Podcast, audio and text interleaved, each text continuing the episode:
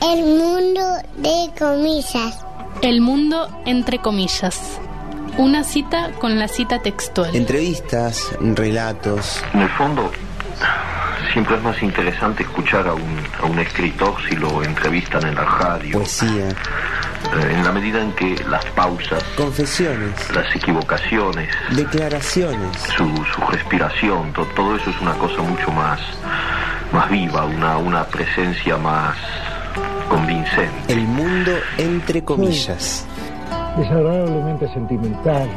Soy un hombre, estoy muy sensible. El mundo entre comillas. cuando escribo, trato de Todo No. entre comillas. tener cierto pudor, ¿no? Como escribo por medio de símbolos y nunca me confieso directamente, la gente supone que esa álgebra corresponde a un- El mundo entre comillas. En el aire de la radio. El mundo entre comillas. Historias, entrevistas, desde las palabras, literatura del siglo XX, Te voy a decir algo que se conoce muy poco. ¿no? documentales, textos, Creo que nadie conoce eso. ¿no? La CIA se presentó en mi casa. declaraciones, Eso estoy seguro. confesiones. Disfrazada de periodistas. Todo entre comillas. El mundo entre comillas. Sí, es una linda casa donde funciona la Federación Libertaria y Aquí comienza el mundo entre suponemos comillas. que es bastante hospitalaria porque nos gusta recibir gente. Abrimos comillas, Vamos, dos puntos. ardiente profeta de la aurora, por recónditos senderos inalámbricos, a liberar el verde caimán que tanto amo. Vámonos, derrotando afrentas con la frente, plena de marcianas estrellas insurrectas. El mar, la mar, el mar, solo la mar. Abrimos comillas. Abrimos comillas nuevamente en la 97.3 en Radio Fogón, la comunitaria de El Hoyo. Es domingo nuevamente, son las 5 y 3 minutos nada más de la tarde. Eh, y comenzamos un nuevo mundo entre comillas. Esta vez no nos está acompañando Bernardo, pero no está aquí en el mismísimo espacio de la radio. eh, pero está como suelen estar las cosas últimamente, virtualmente. Eh, ¿Estás ahí, Bernardo, desde algún recóndito sendero inalámbrico? ¿Qué tal? Buenas tardes. Sí, estoy acá en una zona meridional al hoyo y septentrional a otros puntos. Así que no, no estamos tan lejos. Si el Martu está en los controles y en este momento está sacando fotos, porque él no puede hacer una sola cosa, los controles nada más, ¿no? El tipo hace toda una especie, es un multimedios con patas el Martu. ¿Cómo anda, Bueno. Martu? Muy buenas tardes, pueblo del hoyo, muy buenas tardes, Gonza. Muy buenas tardes, que no me debe estar escuchando, creo. Claro, no te está escuchando Bernardo porque tenemos acá todas unas conexiones extrañas, ¿no? Pero eh, el Martu te dice buenas tardes, Bernardo. Ah, ok. Menos mal que no, no era una serie de imprecaciones o, o de infamias. No, no, no, buenas tardes. No, esto funciona ¿Qué tal, así. Bueno, estamos aquí en la 97.3 eh, y vas a tener dos horas hoy de eh, un programa que tiene que ver con esto que ya, si es la primera vez que lo, lo escuchaste, lo vamos a volver a explicar. Quizás ya después no lo expliquemos más, pero vamos recorriendo el siglo a partir de figuras nacidas en cada uno de los años de ese siglo, el siglo XX, ¿no? Eh, y en este caso nos toca el año 1907 con Frida Kahlo. Y en este mundo, entre comillas, citada a declarar Frida Kahlo. 1907. Había una vez una niñita llamada Frida que vivía en una casa azul brillante en la Ciudad de México. Chabela. Al crecer, se convertiría en una de las artistas más famosas del siglo XX, aunque por varias razones estuvo a punto de no llegar a ser adulta. Color. Triángulos. Abortos. Era la entrada de una diosa azteca. Quizás Coatlicue, la madre envuelta en faldas de serpientes, exhibiendo su propio cuerpo lacerado y sus manos ensangrentadas, como otras mujeres exhiben sus broches. Quizá era la Solteotl, la diosa tanto de la pureza como de la impureza, el buitre femenino que devora la inmundicia a fin de purificar el Diego. Trosca, hospitales. Y el ambiente como era, hablaban de Trotsky. Piernas. Y yo sabía quién era quién. Música. ¿Y quiénes estaban esa noche que llegaste? Cuerpo. Todo el mundo. Realidad. O sea, era una reunión mucha gente. Sí, mucha gente. Vida. Citada a declarar 1907. 1907. Frida Kahlo. Ahí está Frida Kahlo, va a ser nuestra citada a, declara- a declarar en el día de hoy. Eh, personaje nacido en 1907 y hace poquito llegó aquí a la radio, acá en esta cuarentena nomás, llegó aquí a la radio a través de el programa de las escuelas de El Hoyo. Eh, una especie de pequeña biografía que había hecho una niña llamada Matilda. Matilda nos cuenta un poco sobre la vida de Frida. Hola, soy Matilda Grandi de la escuela 81. Voy a sexto grado y hoy les voy a contar una historia de un libro que me regalaron el año pasado. El libro se llama Cuentos de Buenas noches para Niñas Rebeldes. Bueno, acá este libro eh, tiene un montón de historias de mujeres que luchan por cumplir sus sueños. Acá hay pintoras, bailarinas, doctoras y escritoras, también eh, atletas. Bueno, yo elegí a Frida Kahlo, que es una pintora conocida por todo el mundo. Bueno, empecemos. Había una vez una niñita llamada Frida que vivía en una casa azul brillante en la Ciudad de México. Al crecer, se convertiría en una de las artistas más famosas del siglo XX, aunque por varias razones estuvo a punto de no llegar a ser adulta. Cuando tenía seis años, casi muere de polio. La enfermedad le dejó una cojera permanente. Pero eso no le impidió jugar, nadar y pelear como el resto de los niños. Luego, a los 18 años, sufrió un terrible accidente de autobús en el que otra vez estuvo a punto de morir. Y de nuevo pasó varios meses en cama. Su madre le armó un caballete especial para que pudiera pintar recostada, pues Frida adoraba pintar más que cualquier otra cosa en el mundo. Tan pronto pudo volver a caminar, fue a visitar al artista más famoso de México, Diego Rivera. ¿Crees que mis pinturas son bu buenas? le preguntó. Sus pinturas eran increíbles, audaces, brillantes y hermosas. Diego se enamoró de sus pinturas y luego se enamoró de ella. Diego y Frida se casaron.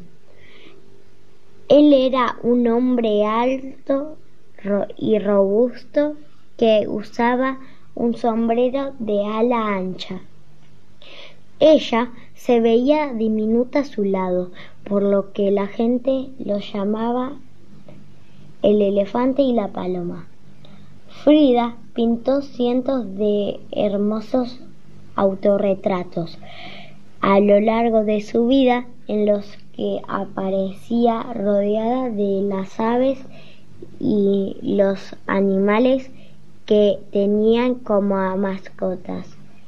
La casa azul brillante en la que vivía sigue existiendo tal y como ella la dejó, llena de color, alegría y flores. Ella nació el 6 de julio de 1907 y murió el 13 de julio de 1954. Una de las frases que es más conocida es pies. ¿Para qué los tengo? ¿Para qué los quiero? Si tengo alas para volar. Gracias, besos, chao. Bien, vamos entonces a hablar sobre Frida Kahlo. Creo que le tenemos que hacer justicia a su nombre completo, que es, voy a tomar aire para decirlo de un tirón, Magdalena Carmen Frida Kahlo Calderón. Bien, Eh, dejó la parte del medio y sacó todas las de los costados, ¿no? Sí, sí, se ve que le gustaba un poco el equilibrio, o hacer equilibrio. Un poco. sí. Nació ella en, en el 6 de julio de 1907 en la Ciudad de México, ¿sí? Nació en la casa que era de sus padres eh, desde 1904, o sea que hacía poquito que vivían ahí. Y es una casa que va a ser muy conocida por todos nosotros y de la que vamos a hablar también en un rato, que es la famosísima Casa Azul, ¿sí? Eh, Frida es hija de Wilhelm Kahlo. Tenemos en nuestras notas que Wilhelm tiene una traducción al castellano que da Guillermo. ¿sí? Claro. Eh, así que era la hija de Guillermo Kahlo, que por si no nos dimos cuenta por el nombre era de ascendencia húngaro-alemana. La parte de húngara se me va un poco, pero bueno, Sí. el alemán capaz que por el nombre aparece. Y también de Matilde Calderón, eh, que era or- originaria de Oaxaca.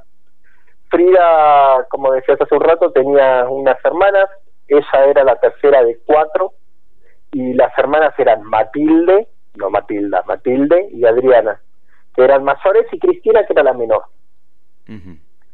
Eh, el papá de Frida, Guillermo, se inició como fotógrafo. Esto es, asumo que es importante porque eh, Frida le ayuda- lo ayudaba al padre en, en las tomas, en, en las tomas de fotos, ¿no? No en otro tipo de tomas. Eh, en, en las sesiones. Y bueno, Guillermo toma este laburo un poco ayudado por su suegro, ¿sí? Antonio Calderón, que en rigor fue el segundo suegro. No tenemos apuntado quién fue el primero, pero la verdad es que la historia universal lo ha olvidado. Es como aquel baterista de los Beatles que renunció. Eh, tenemos entonces que esta influencia de la foto eh, quizás la ayudó a ella a, a avanzar en su composición visual, pero nos estamos adelantando mucho. Sin lugar a dudas, Sí, este, sí, pero esta idea de, de ir componiendo imágenes, ¿no? De El- prestar el mundo es atención a... visual. Exactamente, ahí va. El mundo es visual. Eh, este trabajito de Guillermo Calo lo ayudó también a, a posicionarse en, en la comunidad alemana mexicana, ¿sí? Eh, ¿Por qué? Porque era el retratista, era el, el fotógrafo social. Tenemos imágenes de, de esas puestas en escena que retrataban a las familias, ¿no? Claro. Bueno, hacía ese, ese trabajo de fotógrafo comercial. Sí, sí, sí. Eh, y lo decíamos que lo ayudaron a, a posicionarse en este sector de los alemanes en, en México. Ujú. Fue invitado por José Yves Limantour. ¿Quién era José Yves Limantour? Por favor, dígame. Sí, es- acá la gente se está amontonando, eh, viene con las palas barriendo Sí, la nieve y hordas, y hordas enardecidas eh, pidiendo dicen- saber quién es José Limantur. Queremos saberlo y le decimos que fue el ministro de Hacienda de Porfirio Díaz, ¿sí? Eh, Porfirio Díaz, presidente previo a la revolución, ¿no? En México. Sí, sí. Y entonces José, Pepe le dirían por allí, eh, le ofrece un trabajo de fotógrafo de los inmuebles y de los monumentos históricos eh, importantes para la historia de México. Sabemos que cuando alguien dice importantes se está haciendo un juicio de valor, hay que ver qué consideraban importantes, cuál era la historia oficial y cuál no. ¿sí? Claro. Así que este registro fotográfico iba a servir para la conmemoración del centenario de la independencia mexicana. ¿sí? Eh, Guillermo, tenemos en nuestros apuntes que dice que imprimió alrededor de 900 placas de vidrio. Actualmente parte del acervo del Instituto Nacional de Antropología e Historia. Eh, entonces, tenemos a, a Guillermo como parte de, de un proyecto de, de construcción de una memoria nacional. Venían bien, venían prosperando. Tran- tranqui, Imagínense digamos. que ser el fotógrafo del proyecto de la construcción de la historia nacional de Porfirio Díaz, el porfiriato como se lo conoce, como se lo conoce, ¿no? Venían en alza hasta que la bonanza se acaba, el porfiriato se acaba, vienen unos muchachos a realizar la revolución y la familia va a empezar a pasar severas eh, penurias económicas, ¿sí? Quedan en una situación de, de mucha debilidad económica al punto tal de tener que rematar, hipotecar la casa y rematar un lote que era de ellos. Así que, nada, este Guillermo fue fotógrafo, arrancó, vino bien, pero bueno, se le vino la revolución.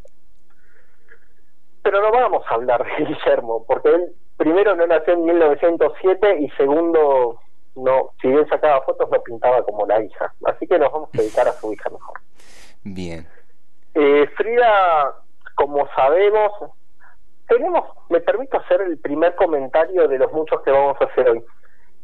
Tenemos una dificultad, y nosotros, le hablo a usted Gonzalo, le hablo a usted Martu, con Frida Kahlo, que es cómo encarar un programa de alguien que se conoce mucho y del que se saben muchas cosas. Muchas cosas de su vida, ¿no? Como que una vida muy pública.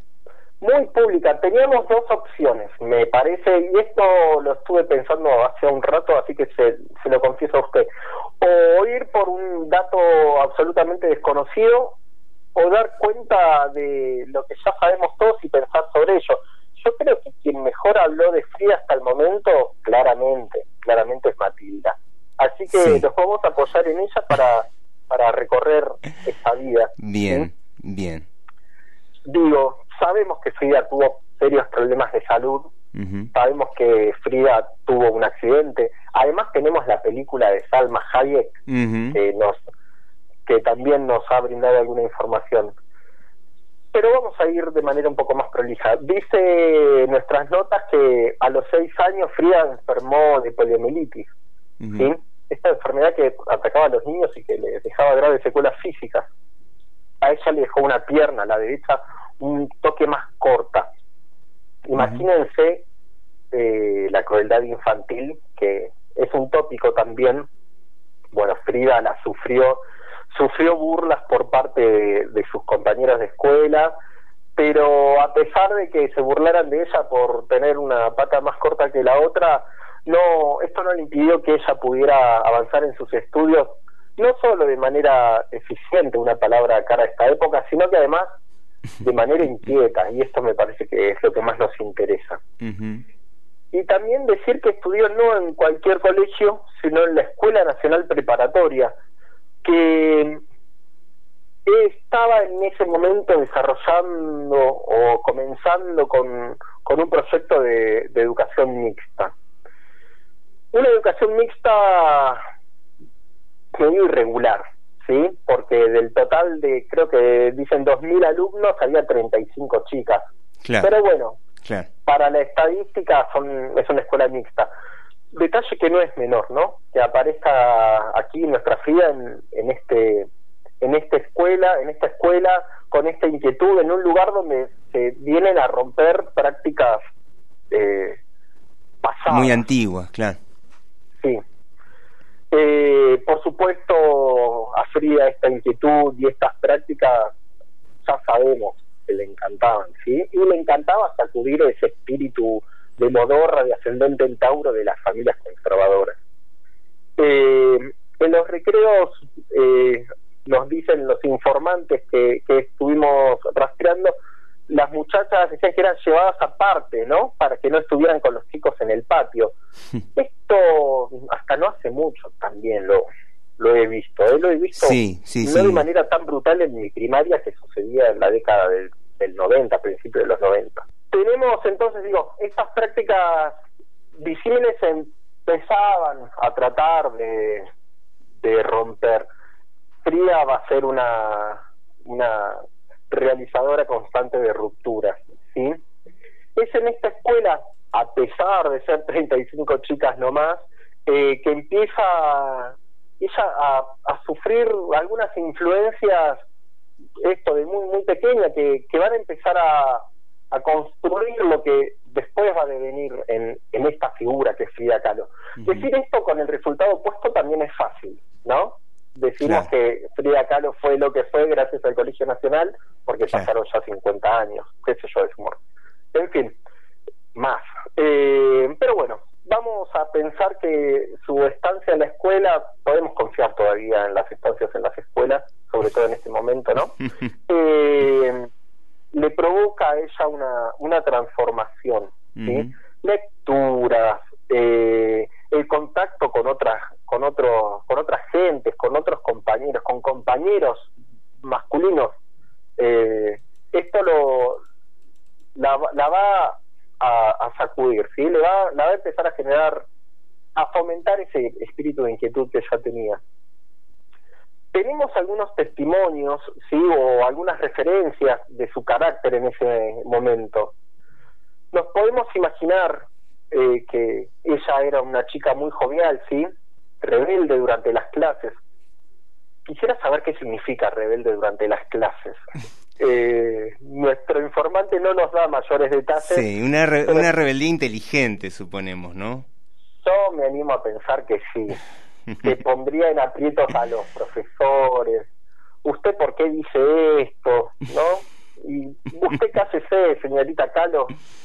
Cállese usted. Bueno, en fin. Eh, poseedora de un lenguaje chispeante. Esto también es otra inquietud que me genera el testimonio que, que recolectamos. Sí. ¿A qué llaman un lenguaje chispeante?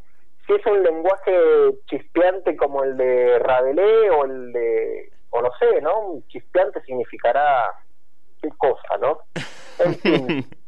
es lindo igual, ¿eh? El lenguaje chispeante. Sí, sí. Como supo eh, supongo sorprendente, ¿no? Una persona que tira palabras así que de repente no te esperabas que te iba a, a No, tirar. no y que te arranca una sonrisa, porque si es chispeante es porque está vinculada con la luz y con Ahí el va. fuego. Dice además que era diestra para ponerle motes o apodos a sus compañeros. Eso es una virtud que yo envidio profundamente en la gente que es capaz de, con una palabra, hacer una descripción perfecta. Sí. Eh, no las voy a... No, no nos vamos a poner ahora a hacer un raconto de este apodos, ¿no? No, no, no, pero hay algunos que son verdaderamente envidiables. Eh, dice además, nos imaginamos, por lo que venimos diciendo, que era traviesa. Hay una anécdota que dice que alquilaba unas bicicletas y que no las terminaba de devolver, ¿sí? Me imagino alquilando bicicletas como sucede en la ciudad de Buenos Aires y no sé, las dejaría por ahí o no sé qué haría con ellas. Más de una vez la han tenido que ir a buscar a la comisaría porque, bueno, imagínese. Ujú. Dice además nuestro nuestro informe que el carácter de Frida era, por supuesto, ah, no sé por qué, por supuesto, era opuesto al del padre, ¿sí? Sí. Que era un hombre reservado y taciturno. Taciturno es una palabra que podría haber usado Borges, ¿no? Sí, eh, Art, Roberto Art la usaba mucho, ¿eh? También, ¿no? Sí. ¿Por qué no dicen callado? Se lo banco a Borges y Art, pero bueno, era un hombre reservado y taciturno. Bueno, hay veces que uno quiere usar esa palabra. Son Es, ese tipo de palabras com- complicadas. El otro día el Gerard me dijo, por favor, usen esta palabra en el mundo entre comillas, porque si no, no la voy a poder volver a escuchar nunca en mi vida. Y me olvidé cuál era, pero bueno, quería que usemos una palabra así medio... Enjuto. Enjuto, pues. Eh, bueno, en fin, decíamos que este Guillermo era bastante reservado y taciturno. Yo me imagino que el carácter de este Guillermo, reservado y taciturno, me lo imagino medio invadido por el suegro, que además le debe, le debe haber dicho, che, ponete a laburar de fotógrafo. Capaz que no quería ser fotógrafo. Pero bueno, no importa. Dice que era un inmigrante. ¿Cómo con dos palabras usted puede hacerse la vida de una persona, no? Reservado y taciturno y ahí ya, bueno. Este, no, pero puede ser, ¿eh? Puede ser. Puede ser, podría no ser también, pero bueno, por supuesto, como sostenemos es una militancia de la imprecisión lo que estamos haciendo. Eh, decía nuestro informe además que era un inmigrante obligado a labrarse un porvenir, viudo de su primera esposa y epiléptico. Sí, también esta, esta forma de poner las cosas, ¿no? Eh, inmigrante obligado a labrarse un porvenir, viudo de su primera esposa y epiléptico. Eh, bueno, hay que ver qué relaciones hay entre esos tres elementos, ¿no? Sin lugar a dudas, me parece que esta forma de enumerar los rasgos de Guillermo tratan de marcarlo como un sujeto desdichado. Sí, eso sí, eso sí. Tenemos eh, un audio que nos ha mandado ya, podríamos decir, nuestro corresponsal en el Bolsón, eh, Claudio Barrientos, que nos manda eh, algunos recuerdos de la infancia de Frida sacados del diario de Frida Kahlo. Origen de las dos Fridas. Recuerdo. Debo haber tenido seis años cuando viví intensamente la amistad imaginaria con una niña, de mi misma edad más o menos, en la vidriera del que entonces era mi cuarto y que daba a la calle de Allende, sobre uno de los primeros cristales de la ventana echaba vaho y con un dedo dibujaba una puerta. Por esa puerta salía en la imaginación con una gran alegría y urgencia Atravesaba todo el llano que se miraba hasta llegar a una lechería que se llamaba Pinzón. Por la O de Pinzón entraba y bajaba intempestivamente al interior de la tierra, donde mi amiga imaginaria me esperaba siempre. No recuerdo su imagen ni su color, pero sí sé que era alegre. Se reía mucho, sin sonidos. Era ágil y bailaba como si no tuviera peso ninguno. Yo la seguía en todos sus movimientos y le contaba, mientras ella bailaba, mis problemas secretos. ¿Cuáles? No recuerdo, pero ella sabía por mi voz todas mis cosas. Cuando ya regresaba a la ventana, entraba por la misma puerta dibujada en el cristal. ¿Cuándo? ¿Por cuánto tiempo había estado con ella? No sé, pudo ser un segundo o miles de años. Yo era feliz Desdibujaba la puerta con la mano y desaparecía. Corría con mi secreto y mi alegría hasta el último rincón del patio de mi casa y siempre en el mismo lugar. Debajo de un árbol de cedrón, gritaba y reía, asombrada de estar sola con mi gran felicidad y el recuerdo tan vivo de la niña. Han pasado 34 años desde que viví esa amistad mágica y cada vez que la recuerdo se aviva y se acrecienta más y más dentro de mi mundo. Pinzón, 1950. Frida Kahlo. Recuerdo de Frida Kahlo y el origen de las dos Fridas. Estamos aquí en Radio Fogón, cinco y media de la tarde de hoy domingo. Estamos en 1907, un viaje por el tiempo a través de las palabras, un siglo año a año estamos llevando aquí en el mundo entre comillas y eh, nos estás escuchando quizás también por Radio La Negra, pero un mes después de este presente que estamos viviendo nosotros en este momento. Y también seguramente nos vas a escuchar por algunas otras radios que andan dando vueltas por ahí. Eh, la dejamos a Frida ahí en su, podríamos decir, en su adolescencia, ¿no? Eh, ya tiene una vida interior muy grande y una vida exterior también, ¿no? Mucha vida, por donde la miremos a Frida, ¿no? Eh, y esto de, las dos Fridas, ¿no? Esa pintura que habla de esa Frida alemana y esa Frida mexicana, me parece que es reflejo de lo de su ser. Sí. Seguimos con Frida, seguimos con, con su cronología. Tenemos un momento trágico en la vida de Frida a los 18 años. Eh, ahora, en breve, en un mes más o menos, se va a cumplir un aniversario del accidente tan tremendo que tuvo, ¿sí? En un, en un colectivo. Ella iba viajando en un colectivo que fue arrollado por un tranvía, ¿sí? Eh, las consecuencias de, de, ese accidente fueron tremendas, fueron tremendas. Fractura de varios huesos, lesiones en la espina dorsal debido a la inmovilidad a la que se a la que se vio sometida por varios meses Frida, Frida comenzó a pintar. Me parece que esta génesis de la pintura de Frida va a ser evidente después en su, en su desarrollo, ¿no? Y a partir de este momento también es que empieza a vincularse ella con otros artistas, principalmente con Tina Modotti, una fotógrafa, y un ya conocido artista, Diego Rivera. Diego Rivera, al que por otro lado contamos hoy de la nevada que se ha producido aquí en Epuyén y que no nos ha permitido llegar hasta allí, hasta el hoyo, pero bueno, los manes de Diego Rivera fueron expulsados a través de una serie de rituales que hemos realizado pertinentemente.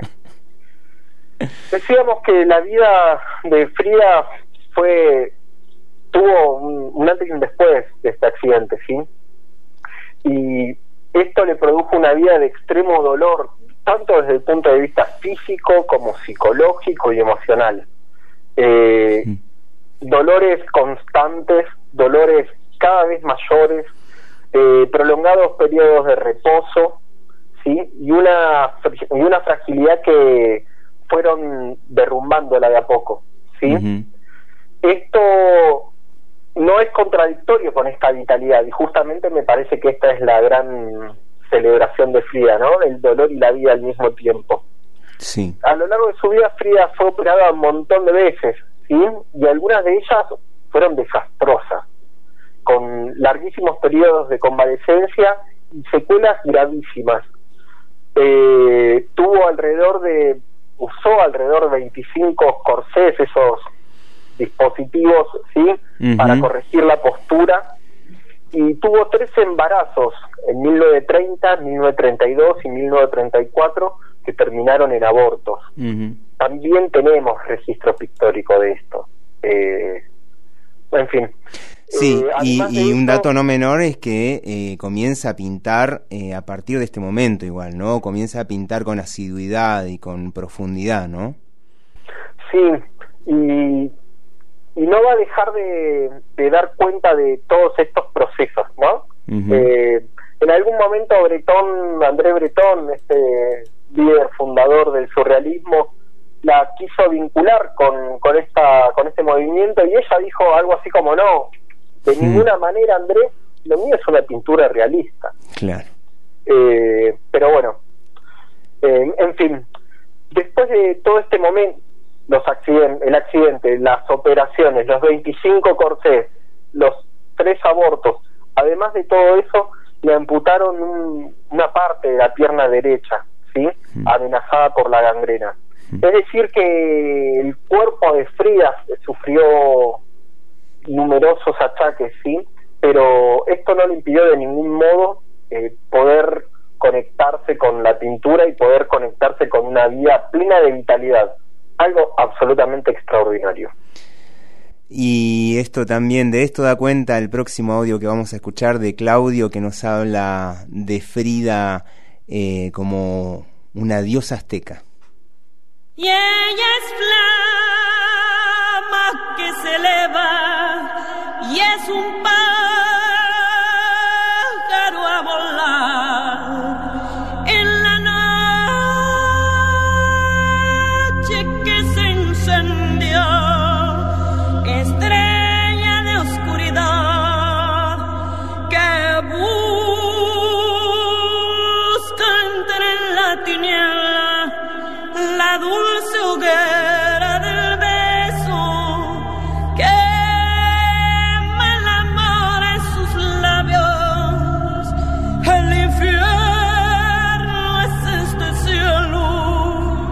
Frida Kahlo llevaba un diario, como si fuera un diario íntimo, en el que escribía algunos pensamientos, algunos listados muy interesantes eh, a modo de poesía y también algunos textos más eh, dentro del formato del- de la poesía clásica. Y sus páginas están coloreadas, están pintadas, tienen dibujos. Es maravilloso.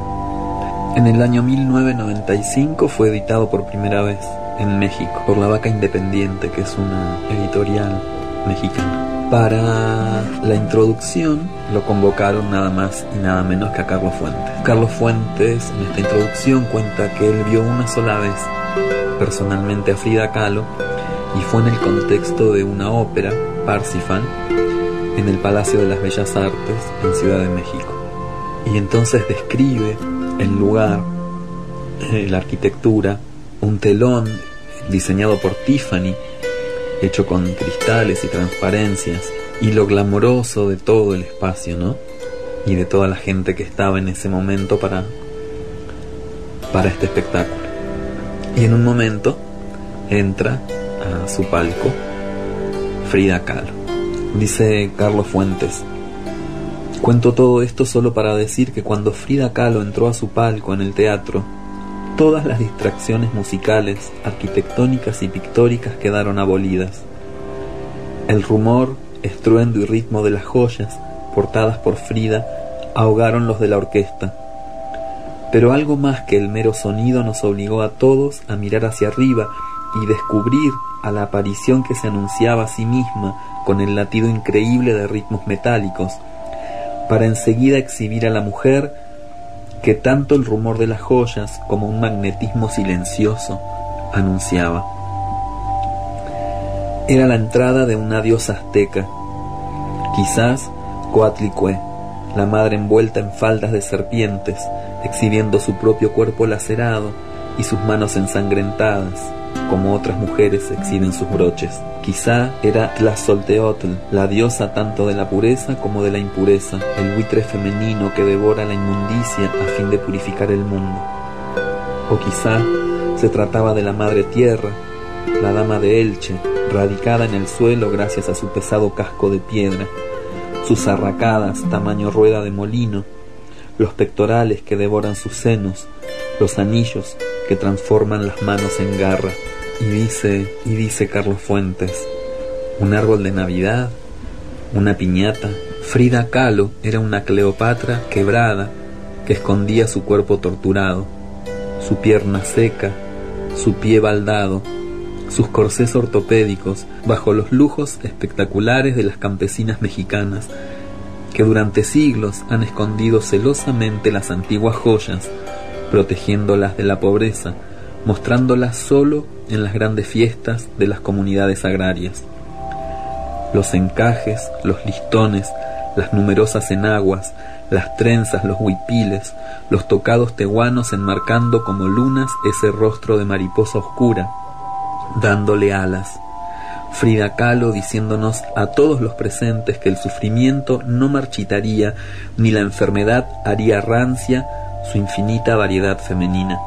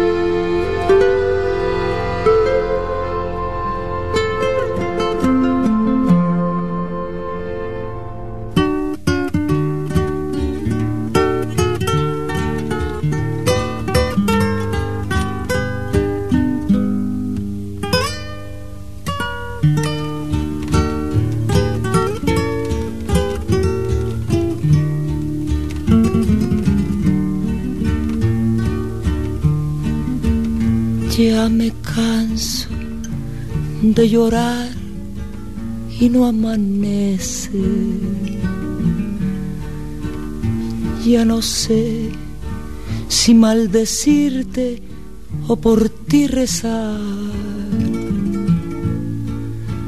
Tengo miedo de buscarte y de encontrarte donde me aseguran mis amigos que te vas. Hay momentos en que quisiera mejor rajarme y arrancarme y a los clavos de mi penar. Pero mis ojos se mueren sin mirar tus ojos y mi cariño la aurora te vuelve a esperar. Y agarraste por tu cuenta la parranda.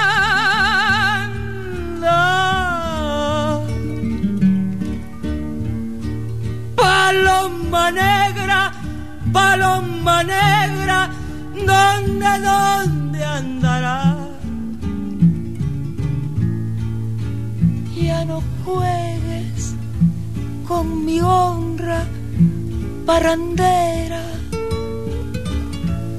Si tus caricias han de ser mías, de nadie más. Y aunque te amo con locura, ya no vuelvas.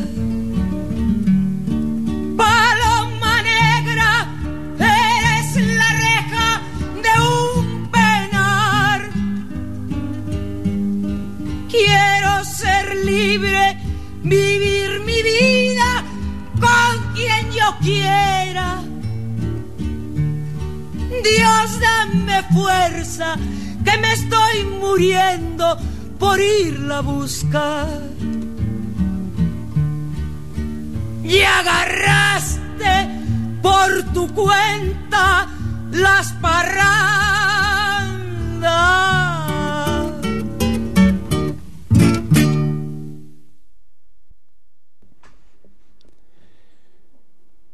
Ahí estaba Lila Downs cantando La Paloma Negra, quizás dedicada a eh, Frida. La Paloma Negra, decíamos, eh, Lila Downs. Y eh, nos quedamos con este, estos terribles padecimientos que vivía Frida, padecimientos que eran a la vez físicos y, y, bueno, y espirituales también, ¿no?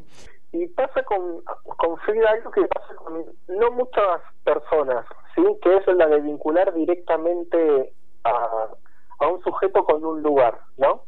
Mm. Pienso, por ejemplo, en Faulkner eh, y en ese pueblito, ¿no? Que había inventado. García Márquez, ese gran discípulo, por no decir otra cosa, de Faulkner, eh, que inventó otro pueblito que era Macondo. Pienso en Virginia Woolf y Londres, ¿no? Son como inseparables. Uh -huh. Y tenemos también otras figuras que no son de ningún lado, ¿sí? Y la otra vez que hablábamos de Beckett, hablábamos también un poco de Joyce, y Joyce es un tipo de ningún lugar, ¿sí? O es un tipo de todo el mundo, es un ciudadano universal. Uh -huh. Y Frida es una mujer a la que vamos a vincular con un lugar. Y es una mujer, y esto lo podemos, que se lea por favor en un buen sentido, ¿sí? Es una mujer de su casa, ¿sí? Sí, suena fulero, eh, suena fulero. Suena, eh, suena fulero y merece un montón de explicaciones que las vamos a pasar a dar ahora. Es una mujer de su casa, pero no, no es cualquier casa. Y no es cualquier mujer tampoco, así que seamos un poco más optimistas con esto. ¿Mujer de qué casa es Frida? Es la mujer de esa casa azul, ¿sí?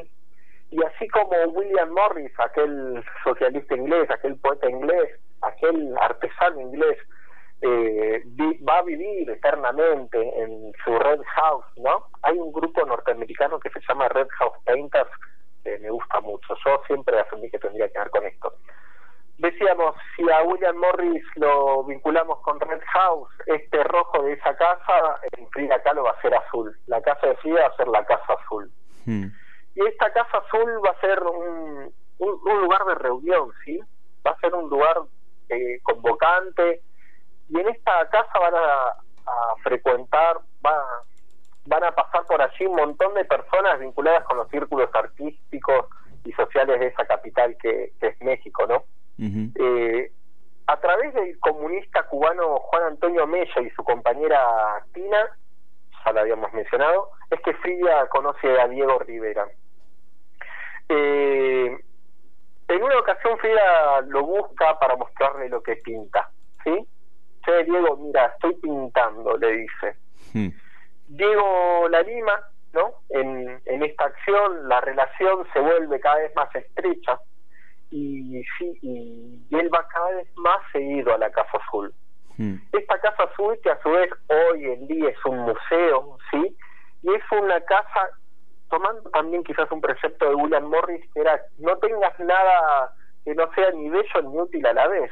Está llena, llena de elementos que son de decoración y al mismo tiempo de uso. Montones de vasijas, platos, eh, manteles, todo elaborado con, con un con un nivel artístico tremendo, un nivel artístico que es un nivel de una cultura popular que ya vamos a mencionar más adelante. Diego está yendo cada dos por tres a la Casa Azul y los lazos de afecto nacen de ambos lados, se empiezan a mirar con cariño y la relación prospera. ¿sí?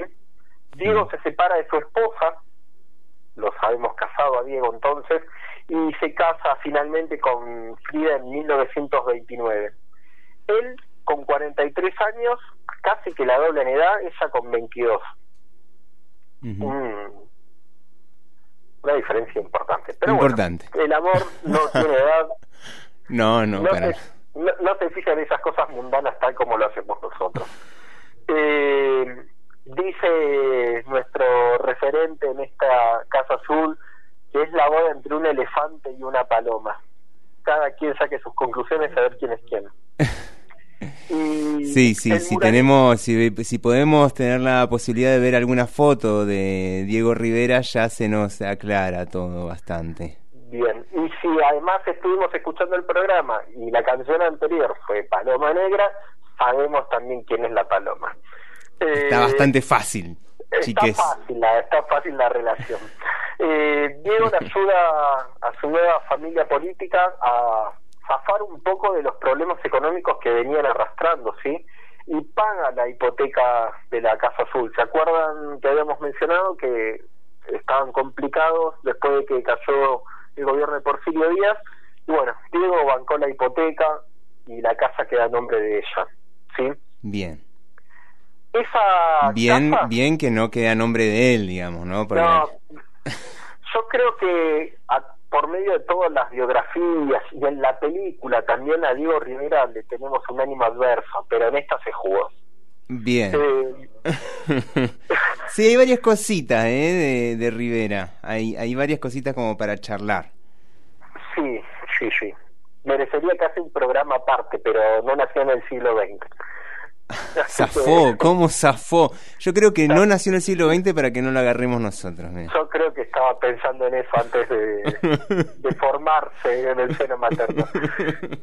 En fin, decíamos que esta casa va a ser eh, la, re- la primera residencia que ellos van a tener juntos y que van a visitar montones de personas de la vida cultural de México, y no solo de México, sino del extranjero. Mm. ¿sí? Eh, André Breton va a pasar por allí, Sí. entre otros, ¿no? Eh, después de ese de esa primera de esa primera estancia luego del casamiento vienen esos años en, en Estados Unidos, ¿sí?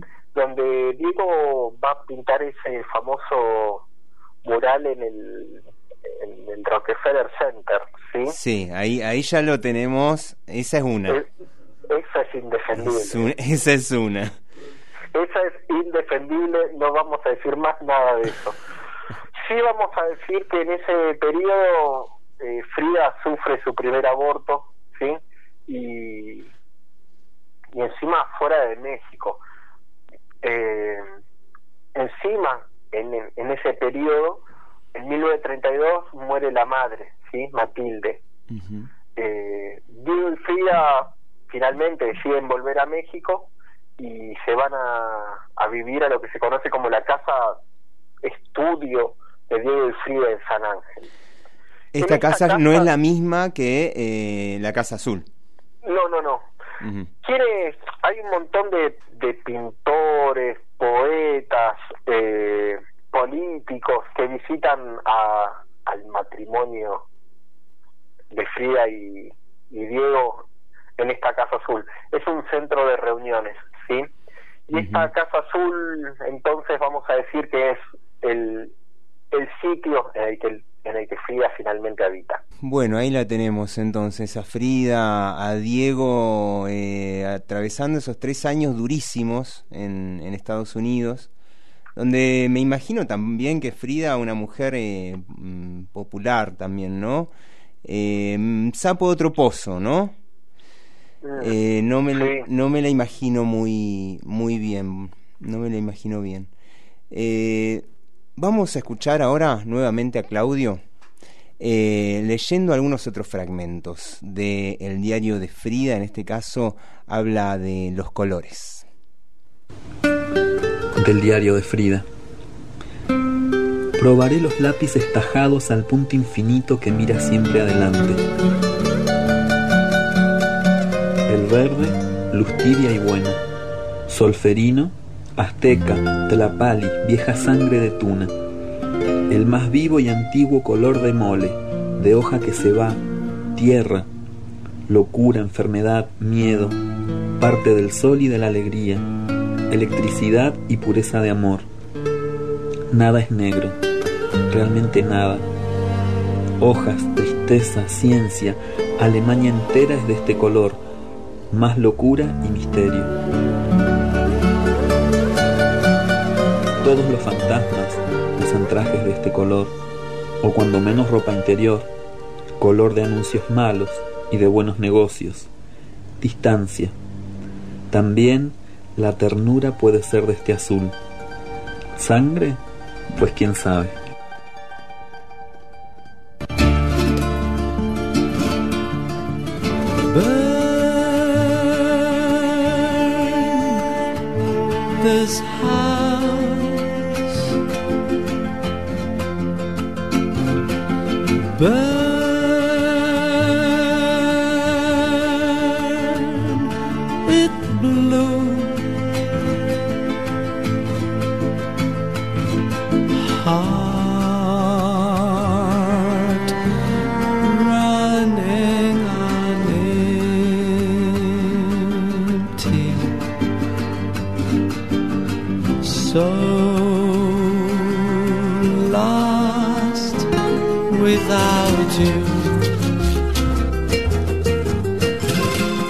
The night sky blooms with fire, and the burning bed floats higher, and she's free to fly.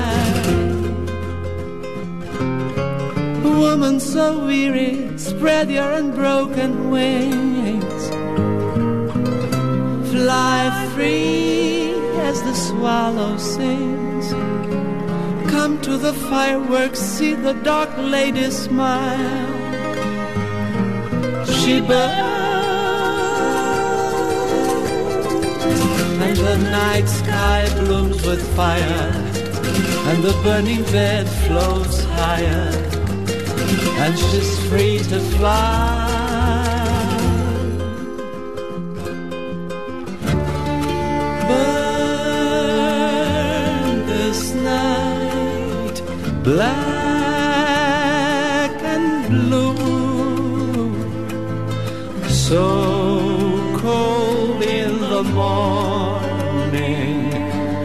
So cold without you. And the night sky blooms with fire, and the burning bed floats higher, and she's free to fly. And of the dark days painted in dark gray hues, they fade with the dream of you. Wrapped in red velvet, dancing the night away. I Midnight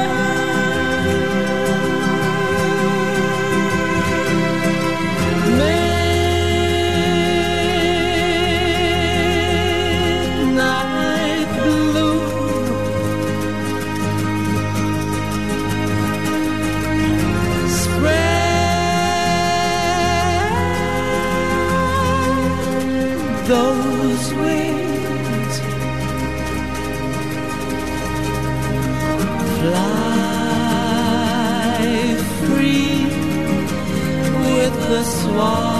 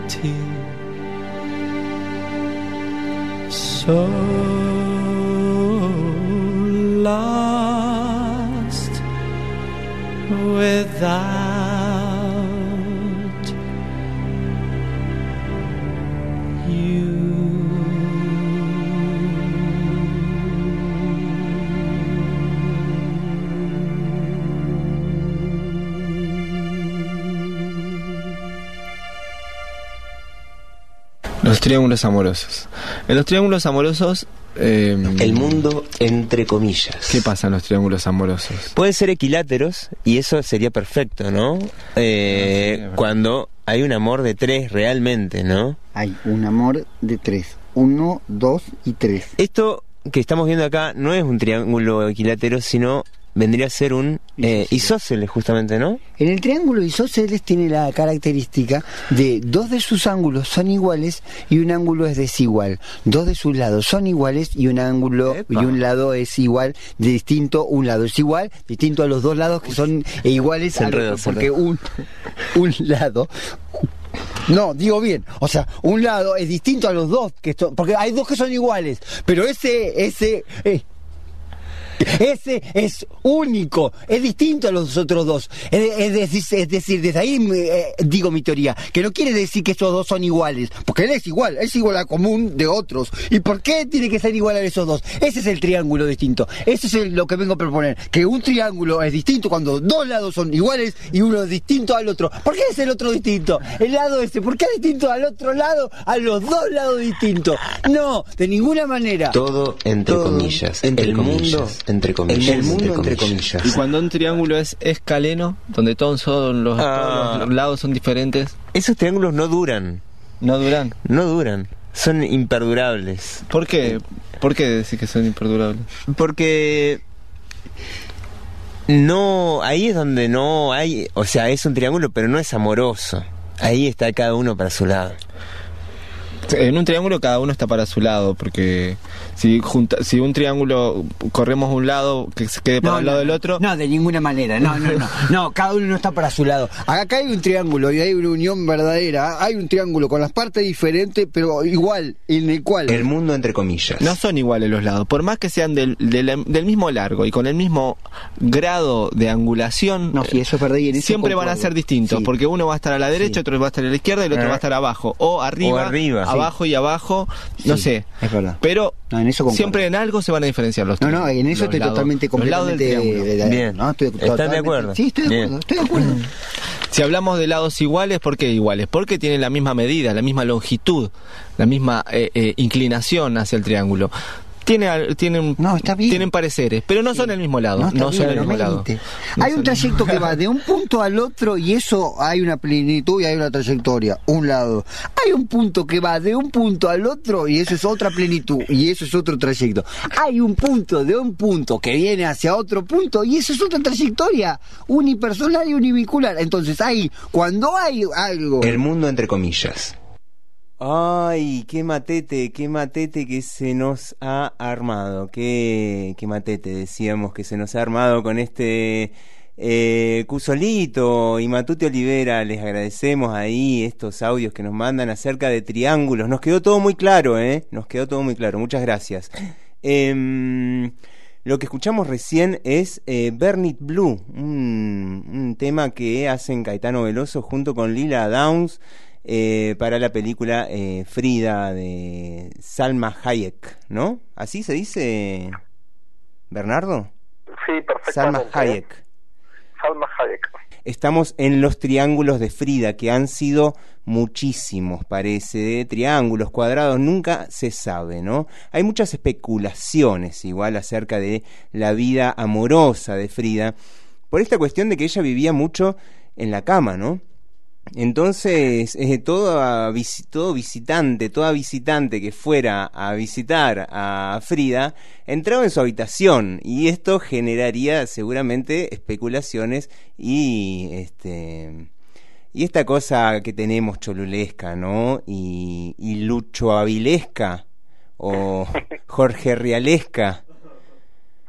Los números de estos personajes se nos están haciendo presentes ahora. Sí, eh, ahora se convierte usted en Jorge Rial y yo en Lucho Avilés. Bien. Entonces, en, en este ascenso en la escala zoológica que estuvimos haciendo, eh, podemos decir entonces esto. Bueno, hay una hay una cuestión con la geometría en Frida Kahlo, ¿no? Y la figura base de toda la geometría, por supuesto, es el triángulo. Eh, tenemos que definir, en efecto, si hay un triángulo o no en esto que vamos a, a mencionar. Si aceptamos la figura del triángulo, después tenemos que clasificarlo. Si es equilátero, si es isósceles, si es escaleno. Bien, bien, bien. Eh, si Veo que ha pasado tercer grado, ¿eh? ¿Eh? Veo que ha, ve- que ha superado tercer grado con éxito. Sí, sí, sí, estuve viendo la tele. Eh, digo, si clasificamos estos triángulos de un modo u otro, esto nos va a dar cuenta de, de los elementos de esta relación. Nuestra hipótesis de inicio para este segmento es que hay un triángulo isósceles, recordamos que el isósceles es el que tiene dos lados iguales, ¿sí? Estos dos lados iguales están perfectamente definidos, sabemos todos cuál es cuál, y vamos a ver qué tipo de triangularidad se da en esta relación que aparece. Un, lado del triángulo, por supuesto, componga hoy Frida. El segundo lado, el elefante. Y el tercer lado, por supuesto, nuestra queridísima Chabela Vargas. Esta Chabela que hoy la vamos a considerar un lado, un factor, un componente de la triangularidad amorosa. Bien, si es que estamos hablando de un triángulo, porque habría que ver si entra ahí este el elefante, ¿no? Ya no lo quiero ni nombrar, mira que No, eh, sí, nuestra hipótesis de trabajo para este segmento es que el elefante sí está. bien. Tendríamos que ahondar mucho más para ver de qué modo es su estancia, ¿no? Pero bueno, sí. eso nos llevaría a reflexiones infinitas que nos exceden. Sí, sí, digamos, y a detalles en los que no queremos ingresar también. No, no, no queremos saber nada con la zoología paquidérmica. Decíamos, vamos a encararla, ya hablamos del elefante, hablamos de Frida, vamos a encarar a, a este tercer factor que es Chabela. Se dice de Chabela muchas cosas, ¿no? Y una de las tantas que se dicen es que la lista de sus amantes, cito textual, fue casi infinita. Repito, fue casi infinita. Y no fue hasta que publicó su autobiografía a los 81 años que se declaró públicamente como lesbiana. Una publicación que no arrojó ninguna luz de nada porque era un secreto a voces. Claro, ¿sí? claro. hay canciones que lo reflejan también, esta canción Macorina que dice ponme la mano aquí. Este aquí no vamos a decir qué significa, que cada uno pueda recuperar la información. ¿sí? eh, puede ser cualquier lado. Eh, ¿No? La mismísima Casa Azul puede ser. Sí. Decía nuestro informante que su lista era casi infinita, aún así no dudó en poner algunos nombres. Eh, algunos de ellos son conocidos, otros habría que hacer el trabajo de rastrearlos un poquito más. Nombramos en el top 4 de amantes famosas, número uno sabemos que es Fría. Número dos, Dolores Olmedo. Número tres, medalla de bronce, Lola Beltrán. Número cuatro, diploma, María Félix. Y número cinco, diploma, la mismísima Elizabeth Taylor. Qué, qué podio tan complejo para pensar que Elizabeth Taylor es la número cinco, ¿sí? Hay una carta de Frida, hay muchas cartas de Frida, pero hay una Sí. que nos va a interesar a- ahora, que le escribe a su amigo poeta Carlos Pelizar, y dice, Carlos, hoy conocí a Chabela Vargas, extraordinaria, lesbiana, es más, se me antojó eróticamente. No sé si ella sintió lo que yo, pero creo que es una mujer lo bastante liberal que si me lo pide no dudaría un segundo en desnudarme ante ella. ¿Cuántas veces no se te antoja una costonilla? Ella, repito, es erótica. ¿Acaso, acaso es un regalo que el cielo me envía? Y la firma como Frida K. Una carta a todas luces reveladora, eh, leja- lejana de toda metaforicidad, es una totalmente clara, ¿no? Sí, no sí, más utiliza, un lenguaje transparente, digamos. transparente, no, no, no hay doble sentido. ¿Qué quiso decir cuando decía que ella es extraordinaria, lesbiana? Bueno, quiso decir eso. Eh, algunas biografías dicen que no hubo triángulos. Nosotros sostenemos en este programa que sí, ya dijimos quiénes eran los lados. Dijimos que era un triángulo isósceles de dos lados iguales. El lado desigual es el de elefante. Y la verdad es que no hay muchos testimonios, esto hay que mencionarlo, no hay muchos testimonios sobre este triángulo. Testimonios que revelen fehacientemente aquí hubo un triángulo. Eso, esto me parece que es un lindo detalle frente a tanta publicidad de la vida de estas personas, ¿no? Eso es un detalle que me gusta, que es que este triángulo va a quedar en la memoria y va a ser secreto, sobre todo para ellas dos. Es algo que van a, que han compartido y que se, se guardaron, me imagino que en un respeto amoroso. Durante un tiempo antes de la muerte de Frida, ambas, eh, Chabela y, y Frida, ¿no? Por supuesto, vivieron con Diego en la casa de Coyoacán. Algunos dicen que la relación fue exclusivamente platónica. Otros, no sabemos quiénes, pero otros, que ambas mantenían una relación bisexual con Diego. Eh, Chabela ha manifestado en varias oportunidades que nunca ha estado con, con hombres, pero bueno, a veces se dicen cosas que no son. Hay algo que quiero denunciar de esta de este testimonio de nuestro informante y es este uso tan cotidiano del amor platónico, ¿no? Sí. Denunciamos abiertamente este uso, este término de amor platónico como de algo inalcanzable. Es otra cosa el amor platónico, no lo vamos a mencionar aquí. Si alguien tiene dudas, que, que escriba y nos juntamos a charlar sobre ello.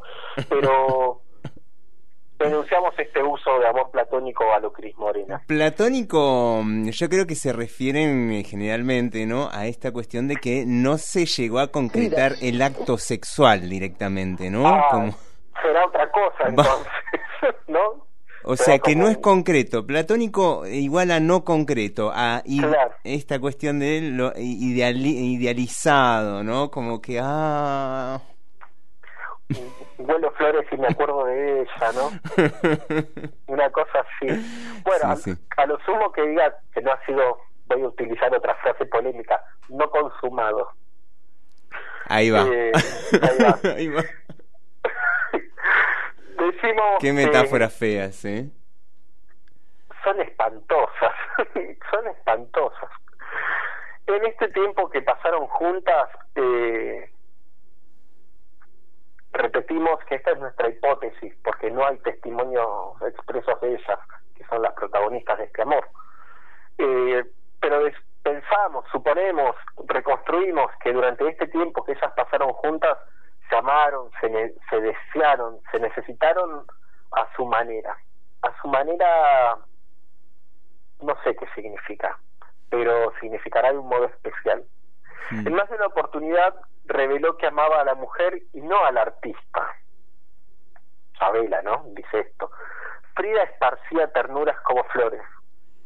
Sí, como flores. Una gran ternura, una ternura infinita. Y bueno, y vamos directamente entonces a escucharla a Chabela hablando sobre esta historia eh, con Frida. Frida, una tipaza, Frida, ¿no? Ah, extraordinaria gente. ¿Cómo la conoces a Frida? Me, me invitó un amigo pintor, este, me, me dijo, esta noche hay fiesta en casa de, de Frida. ¿Vamos? Era la casa, la casa azul de la Coyoacán. casa azul. Vamos, y le digo, bueno, pues me fui Tú ya la conocías por referencia. por referencia, sí. ¿Quién no la conocía? Este, entonces le dije, vamos, y, y fui. Y vi el ambiente como era, hablaban de Trotsky, y yo que sabía quién era quién. ¿Y Bueno, quiénes estaban esa noche que llegaste? Todo el mundo. O sea, era una reunión Político. mucha gente. Sí, mucha gente. Po- políticamente era precioso. No se hablaba de política, no habían rencillas, no había nada más que, que amor y que cantar entequilados todos. Lo que tiene México, llegas a una reunión y dices, buenas tardes, buenos días señora, ¿cómo amaneció? y eso, Chabela, que, que ¿Recuerdas el momento en que la viste por primera vez? Sí. ¿Cómo estaba? ¿Dónde estaba? estaba en su cama, Ah, estaba. Ah, bajaron la cama del cuarto al jardín. Ajá. Ahí fue la, la fiesta. O sea, ella está da- dañada de la columna vertebral. Sí, y el accidente en el camión, Ajá. Muy joven. ella. muy joven. Y, Y tú la viste en la cama y y por- pasó la noche, cantamos y bailaron todo el mundo y y como te digo cuando yo llegué llegué muy girita dije muy buenas noches señora Carlos mucho gusto de conocerla y, y cuando me despedí de eso muchas gracias y se hicieron amigas. Se Sí, hicieron amigas. mucho Muy amigas. muy amigas ¿Y es verdad que te fuiste un año a vivir a casa de Diego y de Frida? sí A ver cómo funcionaba eso. Era... Ah, ah, lindísimo pues, que tocaban la puerta y le digo es un viejo que, que parece un chivo peludo ay me decía Frida ¿cómo? y le decía el portero de Frida que era secretario y era de todo cállese es el señor que se llama Trotsky dígame qué importa tú le abrías la puerta a Trotsky, no a sabías. Trotsky, yo no sabía. Y así pasábamos la vida. Un día pide un señor que, que lo reciba Frida, un periodista que venía de Argentina o de Venezuela, no sé de qué país. Y me dice a mí, pregúntele a la señora si puede recibirme. Me dice Frida, sí, dile que mañana. Bueno, mañana vengo. Y cuando entró a la casa de Frida al día siguiente, es- yo estaba subida encima de una tortuga que tenía una tortuga grandotota que un perro le había mordido la cabeza y yo le estaba jalando la cabeza encima de la tortuga. ¿Para curar? Frida eh, estaba con, con la pierna postiza levantada así. y, y el periodista dijo, ay, qué raro estoy. Qué surrealistas son estos, ¿verdad? Surrealistas. Parece un cuadro de Frida Qué Kahlo. escena, ¿no? Sí. Sí. ¿Eh? ¿Cómo era el día a día de, de ese año que vivieron? Pues- día a día, como, como todas las casas de México, este, que se levanta uno y come, me decía Diego, le voy a contar un cuento. Yo tenía un, un amigo muy querido y se fue a dar una vuelta en el, en el barco de del emperador Maximiliano. Mentiras todo eso. y, y to- yo así sentada. ¿Y qué más, maestro? Me decía Frida, mm, quédate callado. Déjalo que cuente la historia. Bueno, totalmente nos enamoramos. El, el, el- el que manejaba la lancha y, y Diego. Y le digo, no me digas. Y entonces, es así. Chistoso, muy simpático. O sea, él contaba que se había enamorado de, El capitán. del de- capitán frente a Frida, que era su Ah, no, sí. y- Si un día tocó la puerta y venía con una esposa. Sí, era muy abierta. Tenía una, un matrimonio abierto, ¿cierto? Sí. Cada Este, quien tenía sus, Sus que, que haberes. Sus Que amores. Sus amores. y eran tolerantes uno con Ah, otro. sí, pues cómo. Eh, Frida escribe, eh, después de conocerte, escribe una carta a Carlos Pellicer, al gran poeta Carlos Pellicer, donde habla de un enamoramiento Vamos a leerla, ¿no? brutal contigo, sí. La leemos, está aquí en tu libro. Dice, Carlos, hoy conocí a Chabela Vargas. Extraordinaria, lesbiana, es más, se me antojó eróticamente. No sé si ella sintió lo que yo, pero eso, pero creo que es una mujer lo bastante liberal, que si me lo pide no dudaría un segundo en desnudarme ante ella. ¿Cuántas veces no se te antoja una costonilla? Ella, repito, es erótica. ¿Acaso es un regalo que el cielo me envía? Frida Kahlo. Linda, sí. Como me dijo Facundo Cabral un día. Ay, Chabela, me estoy quedando paralítico. Le digo, ay, no friegue. Póngase a, inventar otras canciones. Me dice, no, estoy triste. Y me estaba yo acordando el día que me levanté aquí, fui a caminar y me caí. Dije, raro. Es la vida cobrándote su sueldo. Es la vida que te cobra lo que te dio o lo que está por venir. La vida se te adelanta a ti y te dice, voy a cobrarte esto. Bueno, no te lo dice, pero eh, ahí viene la combinación de la vida y el alma. Vamos a, a platicar sobre el alma, vamos a platicar sobre la vida, vamos a platicar sobre la muerte, vamos a platicar todo, todos con paciencia, con amor, con ternura. Todos me dicen el negro, llorona, negro, pero cariñoso. Todos me dicen el negro, llorona, negro, pero cariñoso. Yo soy como el chile verde llorona, picante, pero sabroso. Yo soy como el chile verde, llorona picante, pero sabroso. Ay, de mi llorona, llorona, llorona, llévame al río,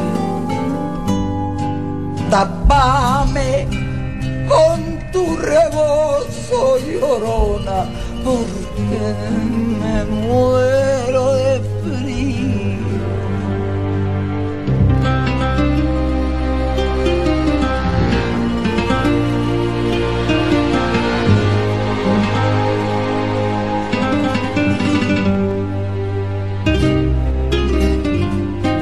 Si porque te quiero quieres, llorona, quieres que te quiera más. Si ya te he dado la vida, llorona, ¿qué más quieres? ¿Quieres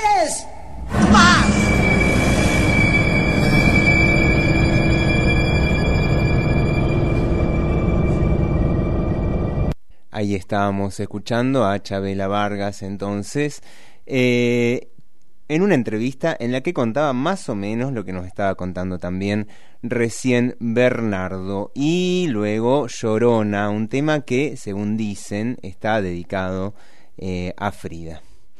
Seguimos con los triángulos porque no nos quedamos acá solamente en lo mm, superficial y profundizamos en más triángulos, más triángulos.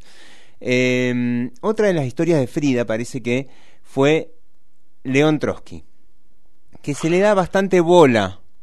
Eh, sí, más que triángulos sería un cuadrado, me parece, ¿no? Eh, se le dio bastante bola más que a la historia de Chabela. Eh, quizás, ¿por qué? Porque, porque es un amor heterosexual, quizás, ¿no? Eh, lo cierto es que hay una historia ahí con Lev Davidovich Bronstein, que eh, más conocido por suerte como León Trotsky, eh, que estaba siendo perseguido en Moscú eh, por el gobierno stalinista y que tuvo que exiliarse junto con su mujer Natalia Sedova en varios países. En 1937 Diego Rivera pidió a las autoridades mexicanas que se permitiera a Trotsky vivir en el país. Eh, Me- la- perdón, me sí. permito, perdón, hay un comentario, punto ahí para el elefante que... Un puntito, otra- ¿eh? Le damos un puntito para el elefante que era bastante stalinista, pero que en un momento se fue a pintar el Rockefeller Center y ahora lo banca Trotsky que era el ser más perseguido del planeta, digamos, ¿no? Porque no lo querían en absolutamente, no, obviamente, no era comunista, así que no lo querían en la mitad del mundo y encima no era stalinista, por lo cual no lo querían en la otra mitad del mundo. ¿Quiénes lo querían? Diego Rivera y Frida Kahlo, básicamente. Eh, la petición parece que, que hizo Diego Rivera fue atendida eh, por el entonces presidente Lázaro Cárdenas y así fue como el revolucionario pudo ingresar en el territorio mexicano. Frida inmediatamente propuso su hogar, que le encantaba recibir gente a Frida, eh, y dijo que venga acá, no hay ningún tipo de problema. Así que en la Casa Azul de Coyoacán eh, fue a parar el amigo León Trotsky. Eh, una vez instalado ahí, la izquierda mexicana, la izquierda estalinista, todavía no existía el trotskismo, ¿no? Sí había cuestionamientos hacia Stalin, por supuesto, pero no existía el trotskismo. Eh, cuestionó el apoyo a Trotsky. Ni, ni a Rivera ni a Kahlo les importó en lo más mínimo esta cuestión y siguieron bancándolo a León y a su compañera. Y en noviembre de 1937 Frida le regaló al revolucionario ruso, es decir, a Trotsky, un autorretrato por su cumpleaños. Le regaló un, un retrato de ella misma, digamos, ¿no? Eh, Tomás León le dijo feliz cumpleaños. Tomás León, feliz cumpleaños y te regaló un autorretrato mío. El cuadro fue colocado por Trotsky en su estudio. Eh, un, ami- un amigo sí, de, de ambos, de Diego y de, y, y de Frida, de apellido Van Heigenort, no sé si me habrá salido bien, comenta... No le voy a, perdón, no le voy a pedir que lo repita. ¿eh? No, gracias. Dice, Frida era una mujer notable por su belleza, temperamento e inteligencia. Muy pronto en sus relaciones con Trotsky comenzó a tener maneras bastante libres. Su francés era pobre, pero hablaba bien inglés, pues había visto, había vivido largo tiempo en los Estados Unidos, cuando Diego pintaba allí sus murales. Con Trotsky, por lo tanto, hablaba muy a menudo en inglés y Natalia, que no entendía para nada ese idioma, se veía así excluida de la conversación. Ahí guacha Frida, ¿no? Como estás con Natalia y con León y le hablas en inglés a León y Natalia queda fuera. Eh, Frida no vacilaba un poco a la manera norteamericana, dice este personaje von Heigenort, eh, en esgrimir la palabra love.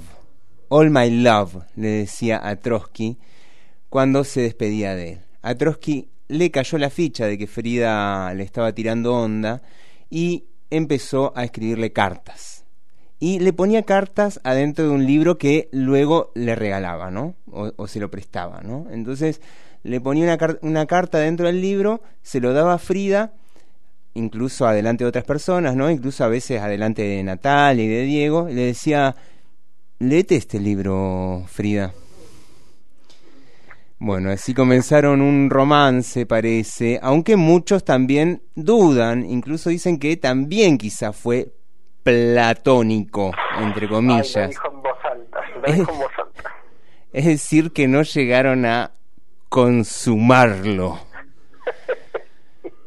Pero bueno, este su relación no podía durar, parece, porque había como mucho en juego y por otra parte, suponer la reacción de Diego frente al descubrimiento de la infidelidad de su mujer generaba en el entorno de Trotsky una inquietud fuerte. Porque la familia Carlos Rivera era prácticamente la única aliada que León tenía en toda América, en todo el mundo, di- diría yo, ¿no?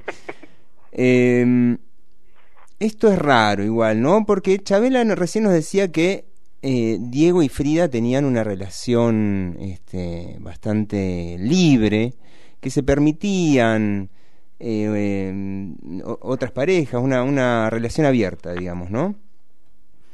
Acá nos están diciendo otros testimonios que Diego era un machirulo, celoso eh, e incluso violento, ¿no? Bueno, eh, ¿quiénes somos nosotros, no? Para decir quién, eh, qué, qué era Diego Rivera. Yo lo veo más así, más de ¿Quién esta. es, quién es Chabela para contradecirlo a Van Heijernor?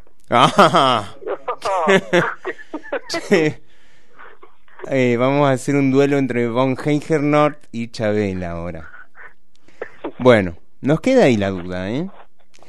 Eh, la cosa es que si esta contención que le daba la familia Calo Rivera eh, a, a Trotsky se iba al tacho, se iba a complicar. Por otra parte, Natalia parece que ella había empezado a sufrir, empezaba a darse cuenta de que mm, estaba pasando algo ahí y, y no le estaba gustando y estaba sufriendo. Y en cuanto a Diego, parece que no se daba cuenta o se hacía el que no se daba cuenta de nada. Algunos testimonios dicen que era un hombre, decíamos, de unos celos enfermizos y podría haberse generado, si se revelaba en ese momento esa relación, una explosión ahí adentro en el seno de la Casa Azul. Eh, uno puede imaginarse el escándalo, sus graves repercusiones políticas. Jan Frenkel, eh, dice John Heigenort, John Heigenort, no, ya me perdí, eh, bueno, Von Heigenort. Jan Frenkel dice, si mis recuerdos no me engañan, se atrevió a hablar a Trotsky de los peligros que presentaba la situación. El 11 de julio, Frida fue a ver a Trotsky a la hacienda. 11 de julio, estamos hablando de 1938, ¿no? Tengo buenas razones para creer que luego de esa visita, Trotsky y Frida decidieron poner fin a sus relaciones amorosas. Hasta ese momento se habían dejado deslizar por la pendiente resbaladiza, dice, la pendiente resbaladiza, dice von Heichenort.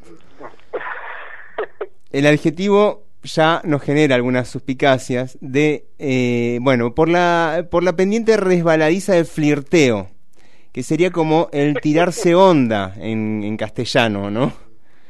Bien. Esta traducción, eh, bueno, me hago cargo de esa traducción.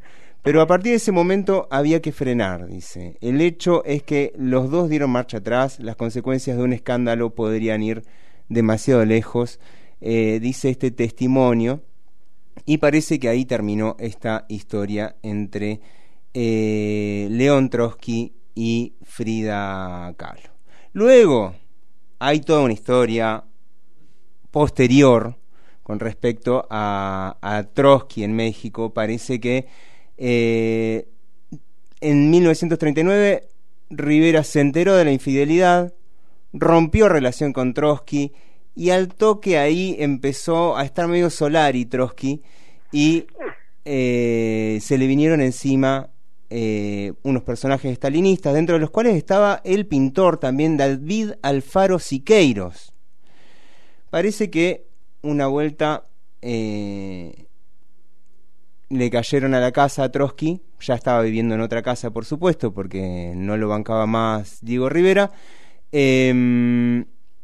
y le cayeron unos personajes liderados eh, por David Alfaro Siqueiros, borrachos, y le eh, llenaron de disparos a la casa de Trotsky, creyendo que eh, lo iban a matar a él.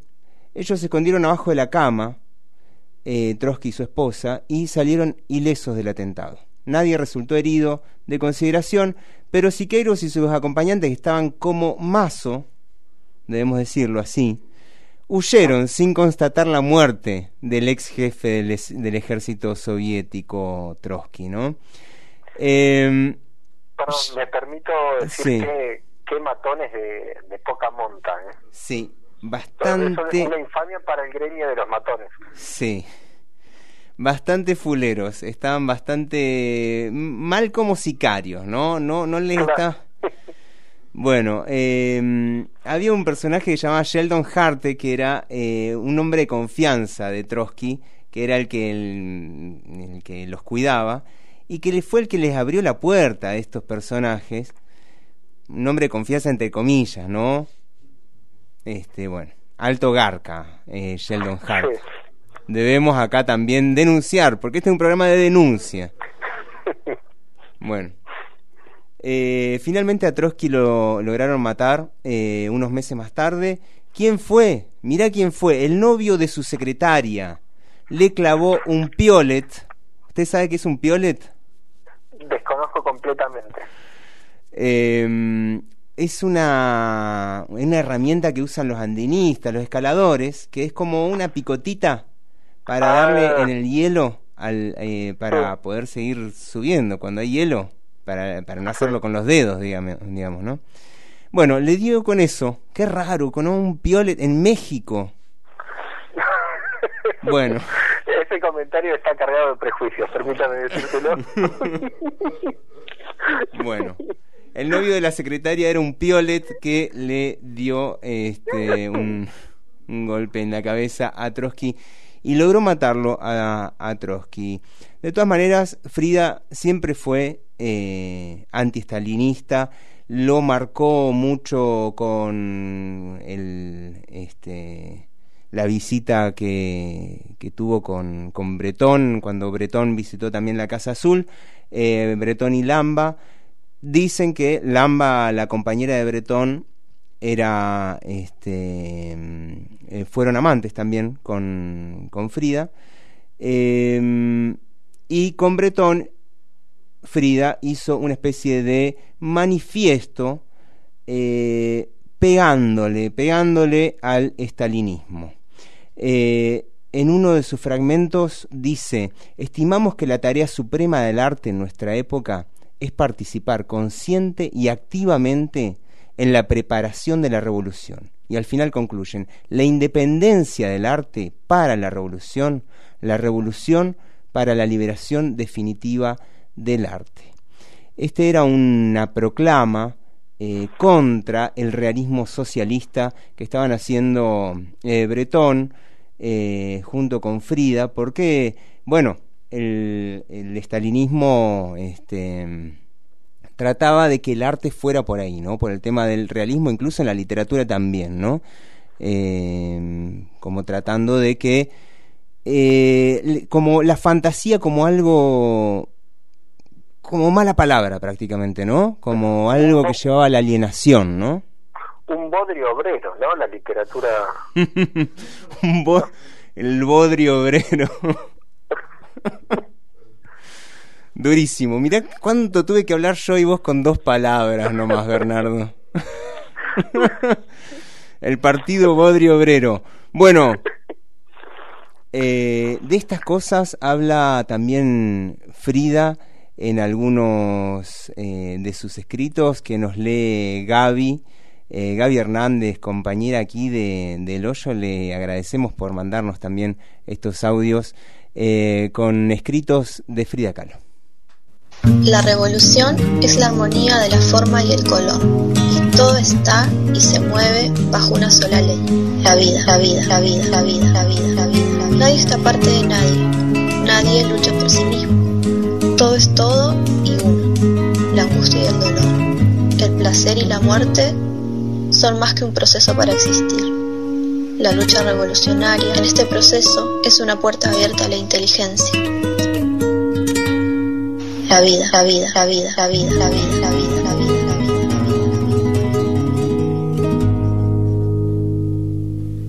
Aunque mi vida esté de sombras llena, no necesito amar, no necesito. Yo comprendo que amar es una pena que una pena de amor es infinito. Y no necesito amar, tengo vergüenza de volver a repetición es una ofensa y toda suspesión es un olvido desdeñosa semejante a los dioses. Yo seguiré luchando por mi suerte sin escuchar la espantada voz de los envenenados por la muerte. Necesito amar. Absurdo fuera repetir el sermón de la montaña.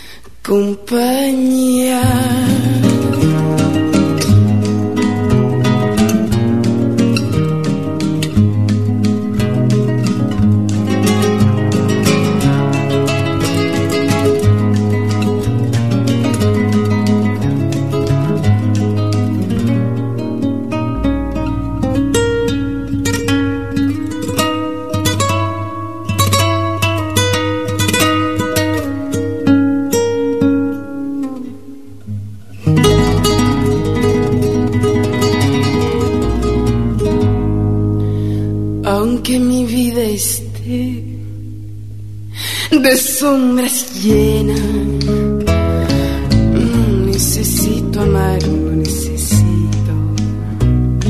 Yo comprendo que amar es una pena, que una pena de amor es infinito. Y no necesito amar, tengo vergüenza de volver a querer repetición es una ofensa y toda supresión es un olvido desdeñosa, semejante a los dioses. Yo seguiré luchando por mi suerte, sin escuchar la espantada voz de los envenenados por la muerte. Necesito amar. Absurdo fuera repetir el sermón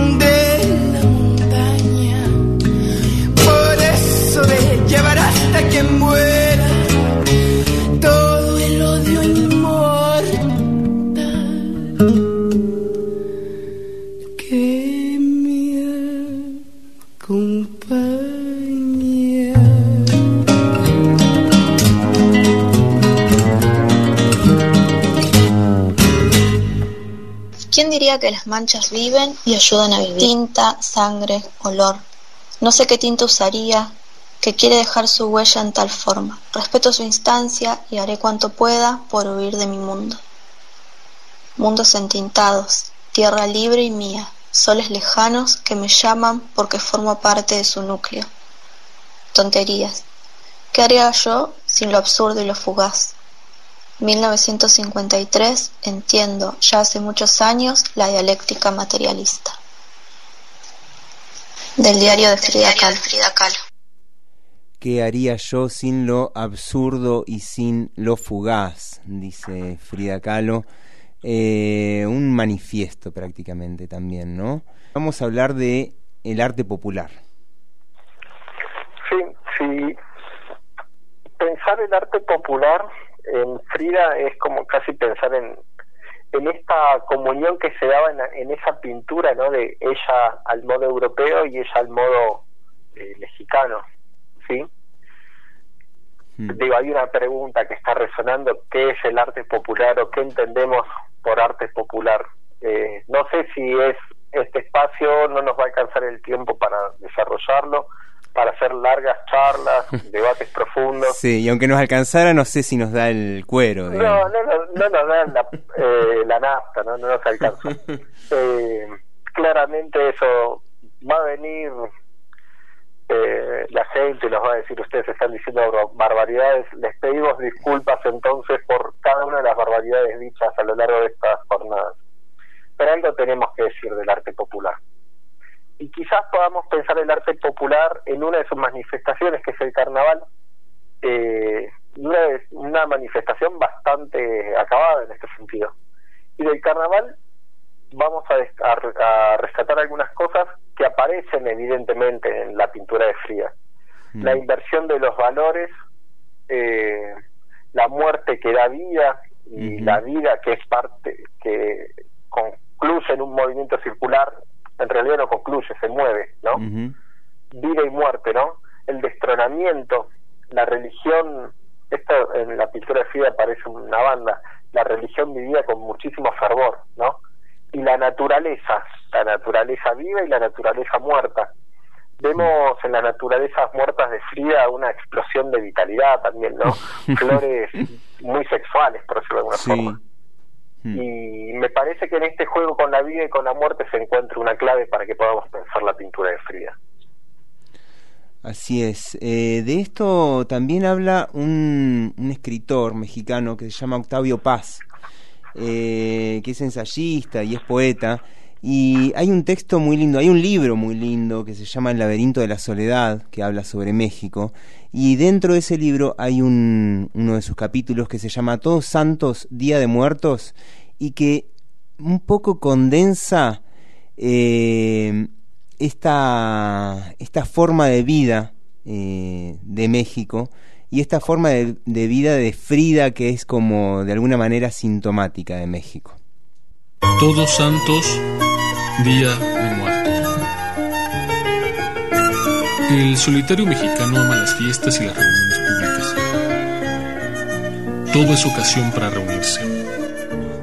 Cualquier pretexto es bueno para interrumpir la marcha del tiempo y celebrar con festejos y ceremonias hombres y acontecimientos. Somos un pueblo ritual. Y esta tendencia beneficia a nuestra imaginación tanto como a nuestra sensibilidad, siempre afinadas y despiertas.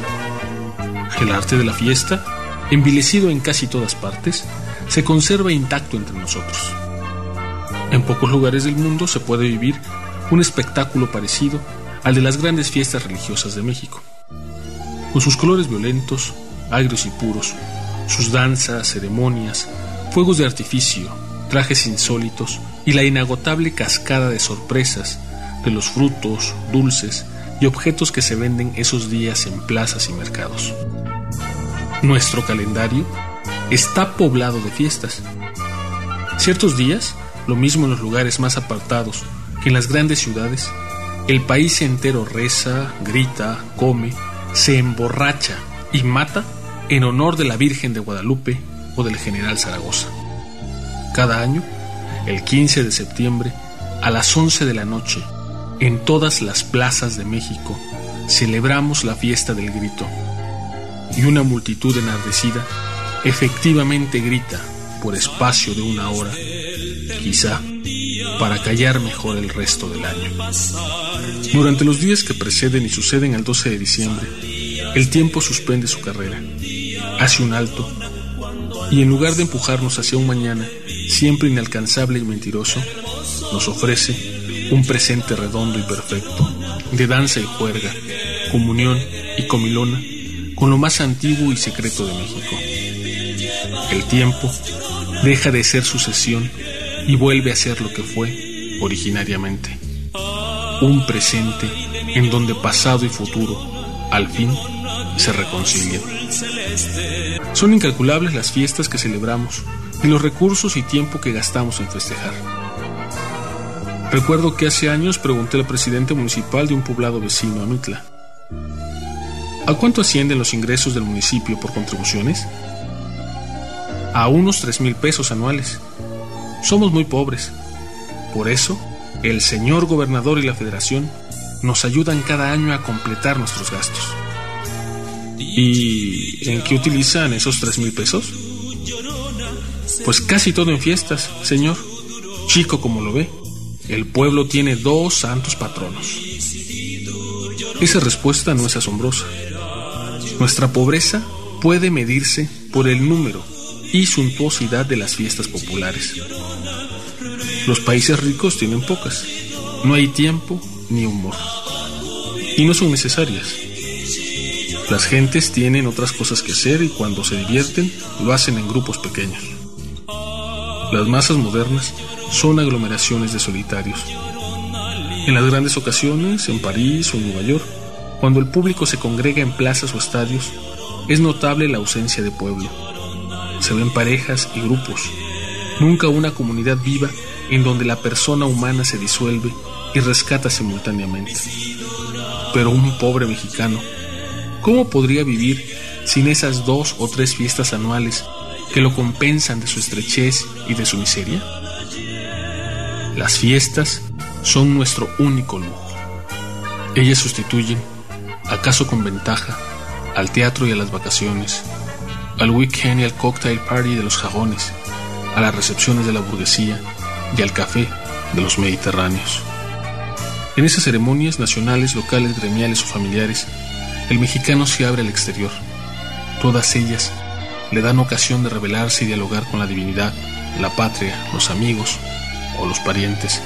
Esa noche los amigos, que durante meses no pronunciaron más palabras que las prescritas por la indispensable cortesía, se emborrachan juntos, se hacen confidencias, lloran las mismas penas, se descubren hermanos y a veces, para probarse, se matan entre sí. Hay riñas, injurias, balazos, cuchilladas. También eso forma parte de la fiesta, porque el mexicano no se divierte, quiere sobrepasarse, saltar el muro de soledad que el resto del año lo incomunica. Todos están poseídos por la violencia y el frenesí. Las almas estallan como los colores, las voces, los sentimientos. Se olvidan de sí mismos, muestran su verdadero rostro. Nadie lo sabe.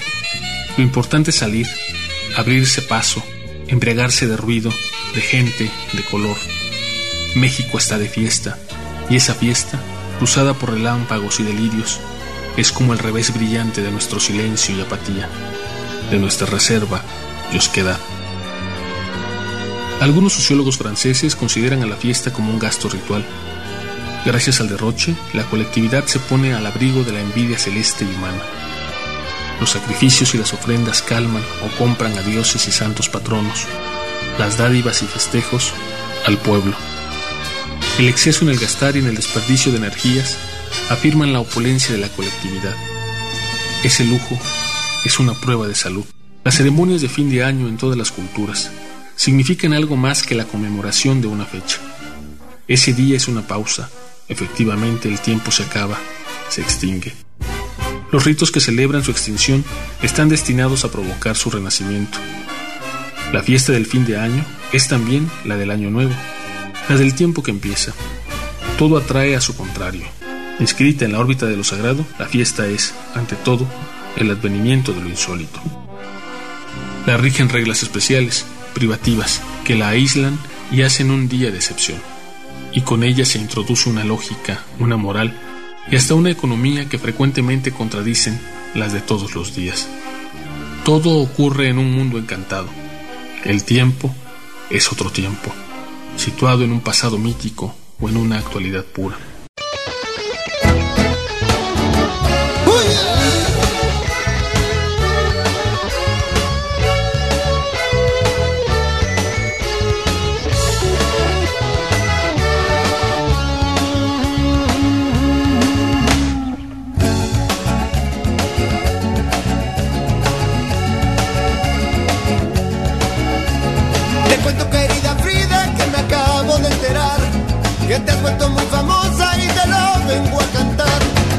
En el año 7 en Merito, Coyoacán. Ahí dejaste tu huella antes de irte a mi clan.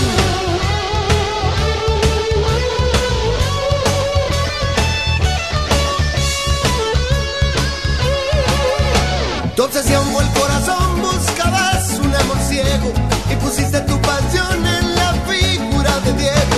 Un Diego, solo un Dieguito, a pesar de que en amores fuiste todita. Una ficha.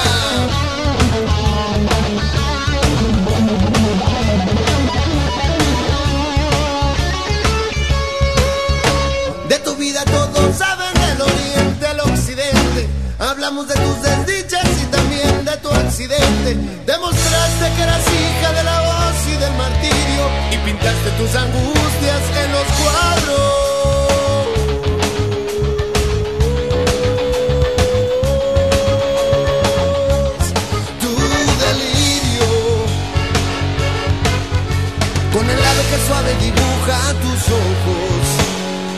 que fuerte rasguña tu vida.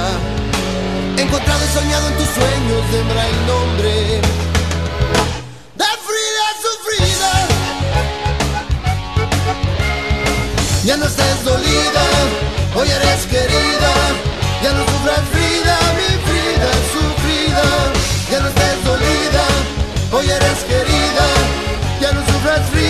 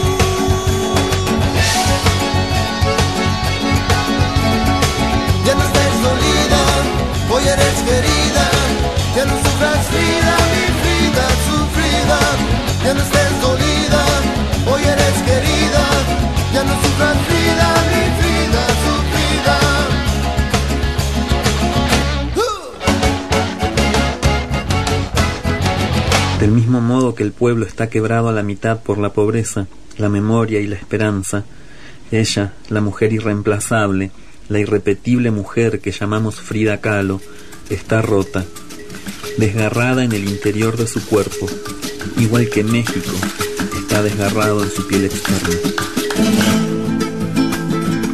Que Kahlo fue más, mucho más que todo esto, lo demuestra ahora su diario. Nos muestra su alegría, su sentido del humor, su imaginación más fantástica. El diario es su línea de cabotaje con el mundo. Cuando Frida se vio, se pintó. Y se pintó porque se sentía sola y porque era el sujeto que mejor conocía.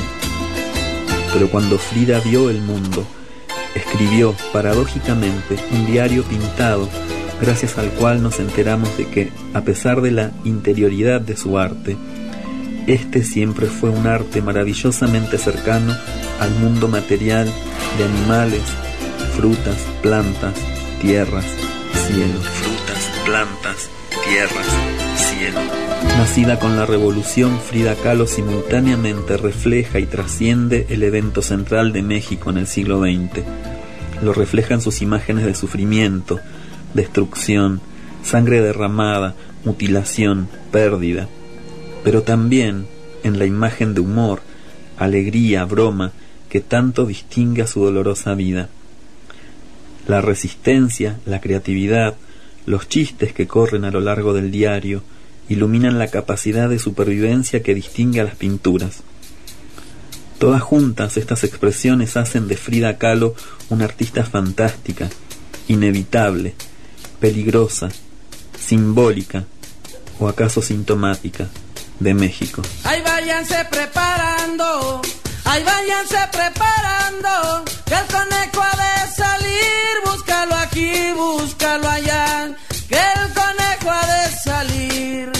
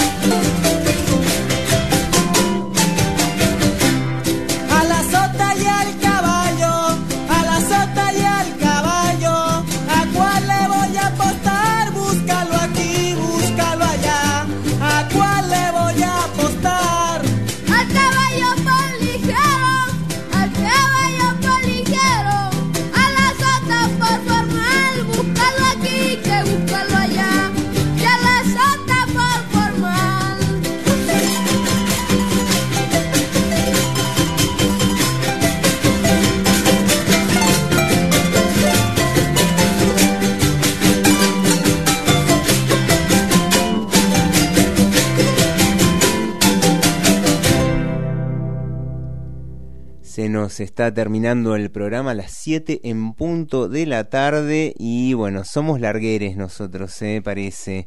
Así que bueno, nos quedamos, no, no, no, nos queda muchísimo para hablar sobre, mm, sobre Frida. Eh, pero nos quedó esto dando vueltas sobre la vida y la muerte, sobre mm, esta, mm, no sé, esta configuración que hay en la, en, el arte popular que tiene que, que, está tan tan cerca la vida y la muerte, ¿no? Sí, en, en Frida la muerte aparece como una parte vital de sus pinturas, ¿no? Y no es que solamente aparece como el fin de algo, de algo, del fin de un ciclo, sino que justamente es parte de un mismo ciclo. Y la muerte aparece en Frida en un montón de formas, digo, aparece en, en formas dependientes, ¿no? De, de, aros, pendientes en ese sentido, con los abortos, de calaveras, cadáveres, eh, animales heridos. aparece en las pinturas una fiesta de la muerte y una fiesta también de los muertos. Y allí en su día, donde todo el mundo comparte todo, ¿no? En este Día de los Muertos se comparte todo, se comparte las bebidas, las comidas, los cigarrillos, el sexo y se comparte la muerte también. Hmm. Y nada escapa a la muerte, pero sobre todo nada escapa a la vida. Decía Frida, ¿quién les dio la verdad absoluta? Nada hay absoluto, todo cambia, todo se mueve, todo revoluciona, todo vuela y va. Se nos va la Frida. Eh, estamos en 1954 y festeja su cumpleaños en 1954 y ella sabe que está mal y sabe que está por morir y eh, así y todo, o justamente por eso, eh, lo festeja con todo, con Tuti. Eh, parece que ese día, el 6 de julio, este, se cocinó mole de pavo y tamales con atole, que no tengo la más perra idea de que puede llegar a hacer eso. Pero si viene de la mano de Frida, lo como. Este, la artista ya estaba anticipando su muerte, por eso ese día dicen que celebró como nunca. Eh, ahí hay unas últimas anotaciones en su diario eh, en las que ella pone, espero alegre la salida y espero no volver jamás. Eso escribió en sus últimos días en su diario íntimo y parece que eh, esa noche de festejo de su último cumpleaños se agarró una gripe bastante fuerte y el 13 de julio en la madrugada Frida se fue de viaje para siempre. Eh, cuenta Diego sobre sus últimas horas y aquí abrimos comillas. Cuando entré a su cuarto para verla, su rostro estaba tranquilo y parecía más bello que nunca. La noche anterior me dio un anillo que compró como regalo para nuestro vigésimo quinto aniversario, para el que todavía faltaban 17 días. Le pregunté por qué me lo estaba dando tan pronto y contestó porque siento que te voy a dejar dentro de muy poco. No obstante, a pesar de que sabía que iba a morir, ha de haber luchado por la vida. De otra forma, ¿por qué se vio obligada la muerte a sorprenderla quitándole el aliento mientras dormía? Eso dice Diego Rivera. Y bueno, después cuentan cómo fue su, su velorio, la enfundaron en una bandera comunista que seguramente le quedaba muy chica porque a Frida le quedaban chicas todas las banderas y creo que todas las etiquetas también. Frida es un nombre que se escribe con mayúscula. Eh, ella es una mujer con mayúscula, que tiene una lucha personal con su cuerpo, con los límites que su cuerpo le presenta, pero que esa lucha personal nunca la hace renunciar a su propia realización ni a todo lo que ella tiene para decirle al mundo, a través de su propia vida, a través del arte. Es una mujer sexualmente libre, completamente transgresora, en un mundo donde muy pocas personas podían permitirse ser libres, y ni hablar de las mujeres a quienes se les permitía ser libres pues ella lo es. Ella es libre y le grita esa libertad al mundo. Y eso también la hace única.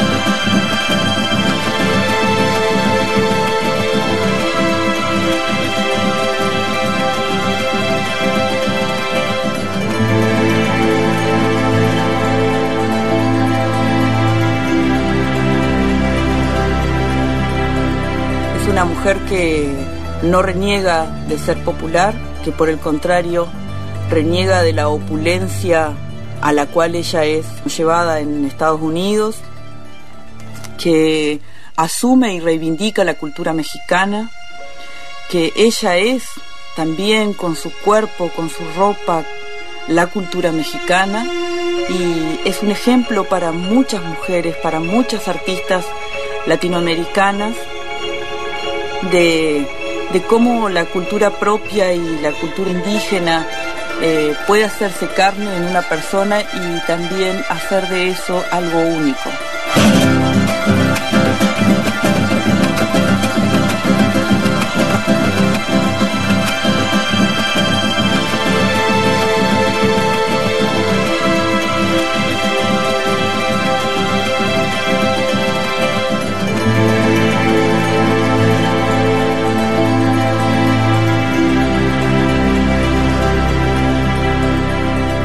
Frida es única, Frida es irrepetible, fuera de serie. Eso es Frida Kahlo para mí.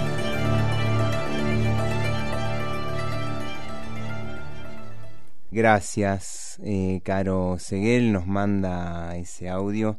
Eh, nos tenemos que ir, lamentablemente nos tenemos que ir. A nosotros nos encanta estar acá en la radio, este, tomando una cerveza, charlando incluso telefónicamente acá con Bernardo, lo estamos pasando bárbaro.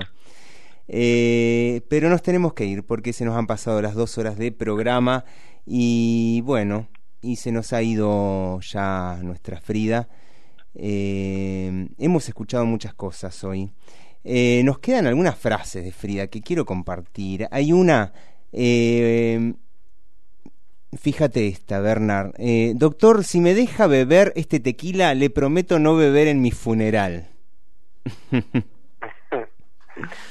Plena de vitalidad. Plena de vitalidad, de libertad, de deseo y de amor, la Frida. Así que nos vamos y bueno, te recordamos que estuvimos escuchando hoy, escuchamos a Caetano Veloso, a Lila Downs, a Laza de Cela, a Carlos Arau, a Chabela Vargas, a Octavio Paz, también a Caro Seguel, a Gaby Hernández, a Claudio Barrientos y a tantos otros que eh, seguramente se nos fueron de este listado. Eh, nos vamos yendo. ¿Qué tenemos para la próxima semana, Bernard?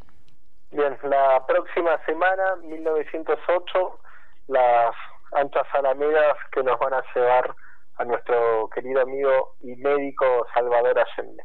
Nos estamos viendo la próxima semana, el próximo domingo a las 5 de la tarde por Radio Fogón por la 97.3. En este mundo, entre comillas, nos vamos con Red Hot Chili Peppers, que hacen un tema que se llama Scarty Sue y que se lo dedican a Frida. Vaya uno a saber por qué. Pero se lo dedican a Frida. Nos vemos la semana que viene, Bernardo. Un abrazo grande, abrazo grande, Martu. Por favor, venga en vivo, venga en vivo que lo extrañamos. Saludos a todos. Chao. Adiós.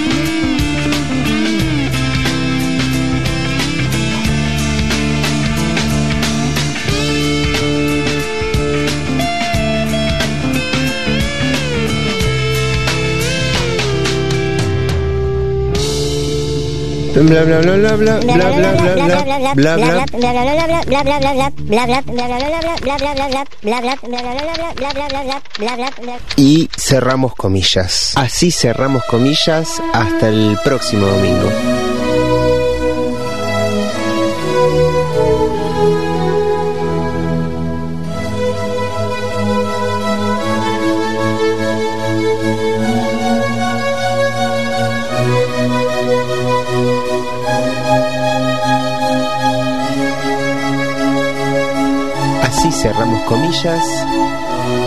Hasta el próximo domingo a las 5 de la tarde por Radio Fogón.